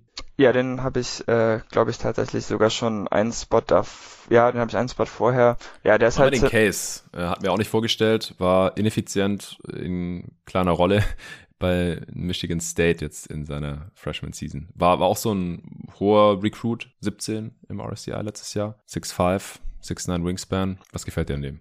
Ja, ich finde, er hat einfach ziemlich gute Tools und ähm, bewegt sich relativ koordiniert, aber viel mehr gute Sachen kann man deswegen, glaube ich, jetzt auch nicht so sagen. Also hat nicht so wirklich seine Rolle gefunden in Michigan State, hatte ich den Eindruck. Er ist leider nicht sonderlich effizient ähm, gewesen, aber ist halt so ein bisschen Upside Play einfach. Also das war eigentlich der Case. Ich finde ihn aber für Milwaukee jetzt eigentlich auch nicht so spannend, weil Okay. ich könnte mir vorstellen, dass er einfach so ein bisschen auf der Bank verkommt. Mm, mm. Und äh, dann entwickelt sich da auch nicht mehr so viel. Ty Washington? Brauchen Sie denn noch so ein Spiel? Also persönlich, das war jetzt aus Celtics-Fan-Perspektive. Ich habe mich immer so gefreut, wenn die Bucks kleiner gespielt haben und äh, eine Angriffsfläche mein, hatten. Drew Holiday ist jetzt nicht super jung, und- also der ist jetzt nicht Ja, der Timeline von Janis, wäre schon cool, wenn man da nochmal irgendwie so einen talentierten Guard hinten Ja. anziehen könnte, denke ich. Ja, also ich habe äh, John Montero tatsächlich noch vor Tai Tai Washington. Aber das liegt das ist hot. ja, das liegt auch daran, dass das einer meiner Fieber-Lieblinge war. Der hat mal in einem, ich glaube, das war nur 16 Turnier, irgendwie 50 Punkte rausgeknallt. Ähm, Krass. Hat auch, hat auch zusammen damit und auch wieder allgemein spielt harte Brandon Jennings Vibes, muss man sagen. ähm, ich weiß also nicht, ob das jetzt wirklich der erfolgreichste Spieler sein würde und ob Milwaukee sich das nochmal antun will. Hat jetzt auch bei Overtime Elite nicht so überzeugt, oder? Nee, Hast du da viel aber- von ihm gesehen? Ein bisschen ja, aber ich fand das Setting auch nicht so toll. Also ich fand eh die Entscheidung, die er getroffen hat, er war ja vor zwei Jahren, hat er in Spanien gespielt und das Niveau war da irgendwie noch ein bisschen zu hoch für ihn. Und War jetzt sogar zweite Liga oder so? ja, genau. Ja. für Gran Canaria und jetzt ähm, ja Overtime Elite war dann aber irgendwie so ein bisschen zu viel Bullshit Basketball. Also ich kann das nicht vernünftig einschätzen, muss ich gestehen, dafür habe ich davon nicht genug gesehen, aber ja, keine Ahnung, mir fehlte da so ein bisschen der Ernst. Ja. ähm, ich kann aber gut verstehen, wenn wir ihn jetzt nicht draften, weil die letzten zwei Jahre waren jetzt halt auch nicht so spannend. Ich berufe mich sehr darauf, was er als 16-Jähriger gegen, äh, ich weiß gar nicht mehr gegen wen, Mexiko oder so gemacht hat. ja, überzeugt mich jetzt ehrlich gesagt nicht so. Also das ist ich okay. würde eher, eher für Washington hier noch plädieren. Vielleicht noch so ein Upside-Swing mit Caleb Houston, den man so im Hintergrund ein Mm, bisschen entwickeln Houston. könnte. Aber es wäre wär auch so ein bisschen vielleicht der Max Christie-Case, keine Ahnung. Ja, mh, dann nehmen wir doch Washington. Ja, komm. Das Okay. hat der Washington nehmen. Das ist auch schon relativ spät ähm, an dieser Stelle an 24. Der wird in der Realität höchstwahrscheinlich früher gepickt werden. An 25 sind nochmal die Spurs dran. Das ist der Celtics-Pick, der im Derek White-Trade gekommen war. Hier jetzt vielleicht Max Christie. Wir haben aber jetzt nur Swings gemacht für die Spurs, oder? Hier und? Ja, nö, ich, ich frag nur, ich frag nur. Ja, es, es okay. brauchen die ja auch. Ja, ja. Upside Swings. Ich weiß nicht, Black Wesley, so von der Range her vielleicht noch. Mm, Ich fände Jalen Williams auch nochmal cool hier vielleicht. Hm. Also, ja, ich vielleicht mein- noch ein Big. Hm. Ja, weil sie haben ja eigentlich nur Pöltl festgesetzt für die Zukunft, oder? Ver vergesse ich jetzt wieder jemand, weil. ja, hier, wie heißt der? Zach Collins, Ach ja, theoretisch. Ja. Auch noch nicht Mhm. so alt, aber ja, who knows. Also ich, ja, man kann hier trotzdem auf jeden Fall einen Spieler wie Jalen Williams ziehen, denke ich. Also ich fand Williams vielleicht ganz gut, weil Big ist tatsächlich was dünn und wenn wir jetzt hier noch einen Flügel oder Guard nehmen, dann wird es auch wieder schwer, da irgendwie Minuten für zu finden. Könnte Warum ich mir vorstellen. Jalen Williams jetzt besser als Mark Williams? Für die Hörer kurz. Ähm, ja, er ist halt, also er ist kein klassischer Center so, ist halt eher ein bisschen Small Ball Center und das bietet einem einfach defensiv in meinen Augen so viel mehr Möglichkeiten, ähm, weil man sich halt nicht auf dieses eine Scheme verlassen muss, sondern weil man ja mal andere Looks versuchen kann. Er ist natürlich jetzt nicht der Shotblocker, das heißt, wenn man dann Drop Defense spielen würde, dann ähm, würde das natürlich nicht so gut funktionieren, aber ja, bietet einfach viel mehr Vielseitigkeit und ich glaube auch am offensiven Ende hat er halt die Upside, um eventuell mehr zu sein als einfach ein Stopfer oder so, sondern der Wurf sieht ganz interessant aus, kann ein bisschen dribbeln, kann was passen, Klausatz attackieren und dann hat man einfach einen vielseitigeren Spieler. Das heißt natürlich nicht unbedingt, dass der vielseitigere Spieler besser wird, aber Vielseitigkeit ist meistens leichter zu verpacken als Eindimensionalität. Ja, ist ein sehr schöner Case. Jalen Williams. Und Jace und Williamses Ja. sind gute Spieler, habe ich äh, erfahren. Es gibt so viele Williamses in dieser Klasse, unglaublich. Äh, Und Jalen mit Y-L-I-N äh, ist jetzt hiermit auch weg von Arkansas zu den San Antonio Spurs. An äh, 26, fünf Picks haben wir noch. Äh, Das ist der Pick von den Mavs gewesen, jetzt vom Christian Wood Trade. Caleb Houston nach Houston. Houston mit A zu Houston mit O. Das müsste man eigentlich nur für das komische Trikot, was dabei entsteht, machen. Ja, ja, ich meine, noch so ein, so ein Upside-Swing könnte nicht schaden, macht wahrscheinlich mehr Sinn als irgendein alter Rookie. Blake Wesley würde ich nochmal in den Ring schmeißen, ist immer noch auf dem Board. Ja, Ansonsten, was hältst du eigentlich von Dalen Terry? ja habe ich auch nicht in der ersten Runde, aber ich finde ihn schon irgendwie interessant.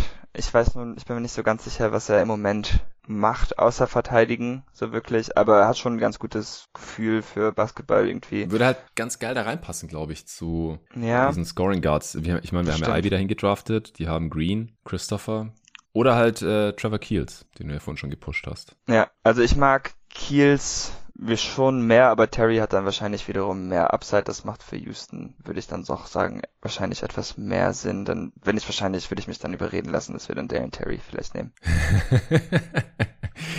okay, ja komm, dann nehmen wir ihn. Er passt schon wirklich gut neben allen von, also neben allen Ballhändlern, die Houston hat, muss man sagen. Yes, let's do it. Dale Terry von Arizona. Arizona. Dankeschön. Ich war zu langsam hier in, in meinen vielen Tabs beim Rumswitchen. Ähm, nächster Pick, 27, Miami Heat. Haben wir wieder einen First Rounder. Hm. Wer schwebt dir da vor? Wer schreit Heat Culture? Muss man mal schauen. Mm, Also, Wesley wäre vielleicht schon ganz spannend. Mhm. Ich denke, der muss jetzt auch langsam mal weg. Ja, sollen wir den sonst nehmen? Ja, komm, wir nehmen Blake Wesley von Notre Dame. Relativ ineffizienter Guard gewesen. Wie gefällt dir seine Defense? Äh, nicht so super gut, aber das können die ja bestimmt irgendwie verstecken und allgemein brauchen sie halt noch jemand, der außer Jimmy irgendwie ein bisschen Druck auf den Korb machen kann und vielleicht Mhm. können sie auch noch das Werfen beibringen. Also ich finde es Ja, ist auch größer als Gabe Vincent. 6'4 mit 6'9 Wingspan. Noch sehr jung. Ja, komm. konzeptionell macht Sinn, denke ich schon. Denke ich auch Black Wesley. Let's go.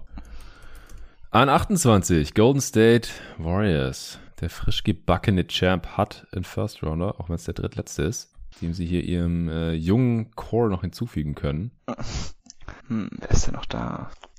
Also PBJ hat keine Chance bei dir auf die erste Runde. Ansonsten Vince Williams vielleicht. Ich meine, wir haben ja gesehen, Rookies äh, knacken auch die Playoff-Rotation beim Champ. Caleb Houston als Project, Reclamation Project. Big würde ich auf gar keinen Fall ziehen. Nee, Dann haben wir so noch. Wiseman. Trevor Keels nochmal. Kennedy Chandler finde ich ist kein First Wert, ist klein. John Montero bin ich kein Fan. Es gibt noch Mm. haufenweise Wings, so gerade so ältere. Jabari Walker, John Butler. Was hältst du von John Butler eigentlich? Ist auch so ein Äh, sehr seltsamer Spieler. ja, irgendwie nicht so mein Spielertyp. Konnte ich habe mir das mal angeschaut, aber irgendwie der der hatte ich echt noch den Eindruck, dass er keine Ahnung hat, wie sein Körper funktioniert. Also ich weiß halt nicht, ich ich sehe schon die Upside, aber ich kann mir irgendwie nicht vorstellen, dass er das noch in seinem Rookie Contract wahr machen kann, weil er sich so mechanisch über den Court bewegt. Er hat auch so ein Hm. paar Finishes, die ich einfach nicht abkaufe, dass die in der NBA nicht fett weggeblockt werden, wenn er sich dann so von außerhalb der Paint so langsam dann irgendwie so zum Korb reckt. Also ich, ja, ich sehe die Upside, aber ich kann mir wie gesagt nicht vorstellen, dass das noch auf seinem Rookie-Contract was wird. Deshalb würde ich den wahrscheinlich deshalb nicht ziehen. Mm, ja, also es ist auch ein Seven-Footer, der 175 Pfund wiegt, laut Combine. Das ist schon, ja, Ja. krass hat äh, Florida Ist halt eher ein nicht viel Wing gespielt. als ein Big, aber ja. Ja, ja, ich habe ja noch bei den Wings mit drin. Ja. Aber wir haben ja nicht besprochen. Es gibt aber noch ein paar, die wir nicht besprochen hatten. Äh, Jake LaRavia nochmal. Äh, Bochamp vielleicht. Ja, Bocep fände ich cool oder Christie, dann hätte man noch mal einen Upside-Typ vielleicht hinten raus. Ähm, ja, die haben ja auch den Luxus, die langsam ranführen zu können. Ja, ja. Ja. Also Max Christie oder ist höher bei dir auf dem Board als Marchand Bochamp. Ein Spot, also das ist jetzt äh, Wen willst du? Du hast die Wahl. Hm, ich bin ja gerade nicht so gut gestellt, was die Warriors angeht. Das heißt, ich, ich möchte den keinen Davon meiner. musst du dich lösen. Das werde ich aber nicht und deshalb werde ich den natürlich keinen meiner Ignite-Freunde geben und Oh. dann nehmen sie Max Christie, obwohl ich den höre. hab. Das macht jetzt alles keinen Sinn, aber das ist jetzt. Ja, nee, ich, ich, ich würde auch mit Christie gehen. Ich meine, Wings haben sie jetzt ja auch schon ein paar junge. Ja. Da passt hier Christie vielleicht ein bisschen besser dazu, also der eher so ein bisschen Guard-mäßiger ist als äh, Moses Moody und Jonathan Kuminga. An 29, äh, Memphis nochmal mit dem eigenen Pick. Bochamp? Äh, ja, guck, das ist doch mal ein Memphis-Spieler. Das finde ich gut. Dann Yeah, let's do it. Ja. Letzter Pick der ersten Runde und auch für heute. Denver Nuggets mit dem äh, Pick von meinen Phoenix Suns, der äh, damals wegging im Chris Paul Trade und dann irgendwie via OKC bei den Nuggets gelandet ist. Äh, ja, ich habe jetzt noch einen Top 20 Spieler. Wer muss weg? Tra Trevor Keels ist der einzige, den ich in der Ah. Top 20 habe, der noch nicht gezogen wurde. Ähm, Passt ja auch so ein bisschen als defensiver passt, Guard, ja, oder? passt schon. Ja, finde ich schon. Und Offense brauchen sie ja wahrscheinlich weniger von ihren Point Guards als die meisten anderen Teams. Genau, genau, das Und- passt sehr gut in den Jokic. Ja, ich, er kann auch neben Murray spielen, da hätte ich überhaupt keine Bedenken. Wenn er dann einfach den besseren Guard verteidigt oder so, das sollte klappen. Ja, also ich bin jetzt auch sehr zufrieden. Wir haben natürlich noch haufenweise Bigs, die ich mit Dennis vorgestellt hatte, über, also Ja. Mobley, Mark Williams, der sogar im Green Room sitzen wird, den haben wir jetzt nicht in der ersten Runde gezogen, aus genannten Gründen. Trevion Williams ist aber auch eher, wenn dann überhaupt Second Round Material, genauso wie Christian äh, Koloko und Ismail äh, Kamagate. Bei den Guards haben wir jetzt nicht genommen Kennedy Chandler, John Montero, that's it. Und von den Wings, ja, die genannten, Laravia, Alond, Alondis, ich weiß ehrlich gesagt nicht, wie man ausspricht, weißt du das? Nee, ich hätte es jetzt auch so Alondis gesagt. Williams von Wake Forest, äh, Junior Wing, äh, ziemlich produktiv, aber halt auch schon 23. Und kein Jabari Walker von Colorado gäbe es noch, auch ein relativ großer Wing. Sophomore, John Butler haben wir gerade schon besprochen, dann noch David Roddy, Harrison Ingram, Hugo Besson, oder spricht man Französisch aus? Hugo Besson, ich weiß nicht. Den habe ich mir auch gespart, mit den anzuschauen, muss ich gestehen. von New Zealand Breakers. Ja. das sind jetzt noch so ein paar Name Drops, Honorable Mentions, aber wir haben uns schon entschieden. An 30 äh, für Trevor Keels für die Denver Nuggets. Ja. Also ich bin ziemlich zufrieden, muss ich sagen. Die einzigen Spieler, die nicht gezogen wurden auf meinem Top 30 Board sind mein Platz 21 und Platz 22, logischerweise äh, in Mark Williams und John Montero und alle anderen sind runtergegangen. Ja, also ich bin auch sehr zufrieden. Alle Spiele untergebracht, die ich äh, interessant finde und ja, die in der ersten Runde landen sollten. Meiner Meinung nach zumindest äh, stand jetzt. Wie gesagt, ihr habt es vielleicht gemerkt, so bei den letzten zehn Dudes oder so, da hatte ich keine wirklich starken Meinungen mehr. Nur so ein bisschen so vom Spielertyp her oder vom, vom Value her meiner bescheidenen Amateurmeinung nach. Aber ich werde da bis äh, Donnerstag auf jeden Fall noch einiges mehr reintun. Das, äh, wir wollten jetzt lieber die Mockdraft ein bisschen früher schon aufnehmen, hier heute am Sonntagmittag, damit die am Montag droppen kann, damit die Leute die gemütlich hören können. Über die Woche verteilt und damit auch die Draft-Coverage vor der Draft, die Pre-Draft-Coverage hier bei jeden Tag NBA schon mal abschließen. Ich werde dann trotzdem noch am Donnerstag mein Board, wenn man das so nennen möchte, finalisieren, damit ich auch was habe für die nächsten Jahre, wo ich immer schön abgleichen kann. Ähm, dann auch in den Pots machen wir hier ja traditionell, auch wenn das wie gesagt nicht annähernd auf dem Niveau ist, von dir, David, und natürlich erst recht nicht von Torben, Tobi, Dennis und den ganzen anderen echten Draft-Nerds. Ich hoffe, es war trotzdem interessant und vor allem auch unterhaltsam für euch, was David und ich heute gemacht haben bei dieser äh, Mock Draft. Wie gesagt, wenn ihr alle Pods hören wollt von jeden Tag NBA und diesen Pod unterstützen möchtet, monatlich äh, finanziell, damit es den auch in Zukunft noch geben kann, dann tut das sehr gerne unter steadyaq.com slash jeden Tag NBA und dafür bedanke ich mich schon mal. Ich äh, hoffe, dass ihr alle einen schönen warmen Sonntag verbracht habt. Äh, wir haben jetzt wieder deutlich länger gebraucht, als wir geplant hatten, aber das ist ja meistens Nur eine Stunde. So, irgendwie auch absehbar. Ja, ungefähr eine Stunde länger gebraucht. Der Pod erscheint, wie gesagt, Montagmorgen. Da wird es dann schon wieder ein bisschen kühler, zumindest hier in Berlin soll es, glaube ich, regnen. Das ist dann auch mal wieder ganz nett. Also allen danke fürs Zuhören und bis äh, zum nächsten Pod, der droppt dann am Dienstag. Das wird die Free Agency Preview zusammen mit dem Luca Cella hier bei Jeden Tag NBA. Das wird allerdings schon ein Supporter-Pod werden. Der nächste öffentliche Pod wird höchstwahrscheinlich dann Mitte der Woche kommen. Das wird nochmal so ein abschließendes Regular Season und Playoffs Recap 2021-22 mit äh, dem Ole Freax vom Korbiger Pod und äh, auch Kollege von ehemals Five, jetzt Got Next Magazine. Da freue ich mich auch schon ganz besonders drauf. Der wird wieder öffentlich für alle hörbar sein. Und dann natürlich auch noch das Draft Night Recap mit dir, David, und äh, den Kollegen Torben und Tobi am Freitag. Und Machine mit dem Nico gibt es auch noch diese Woche. Bis dahin. Bis dann.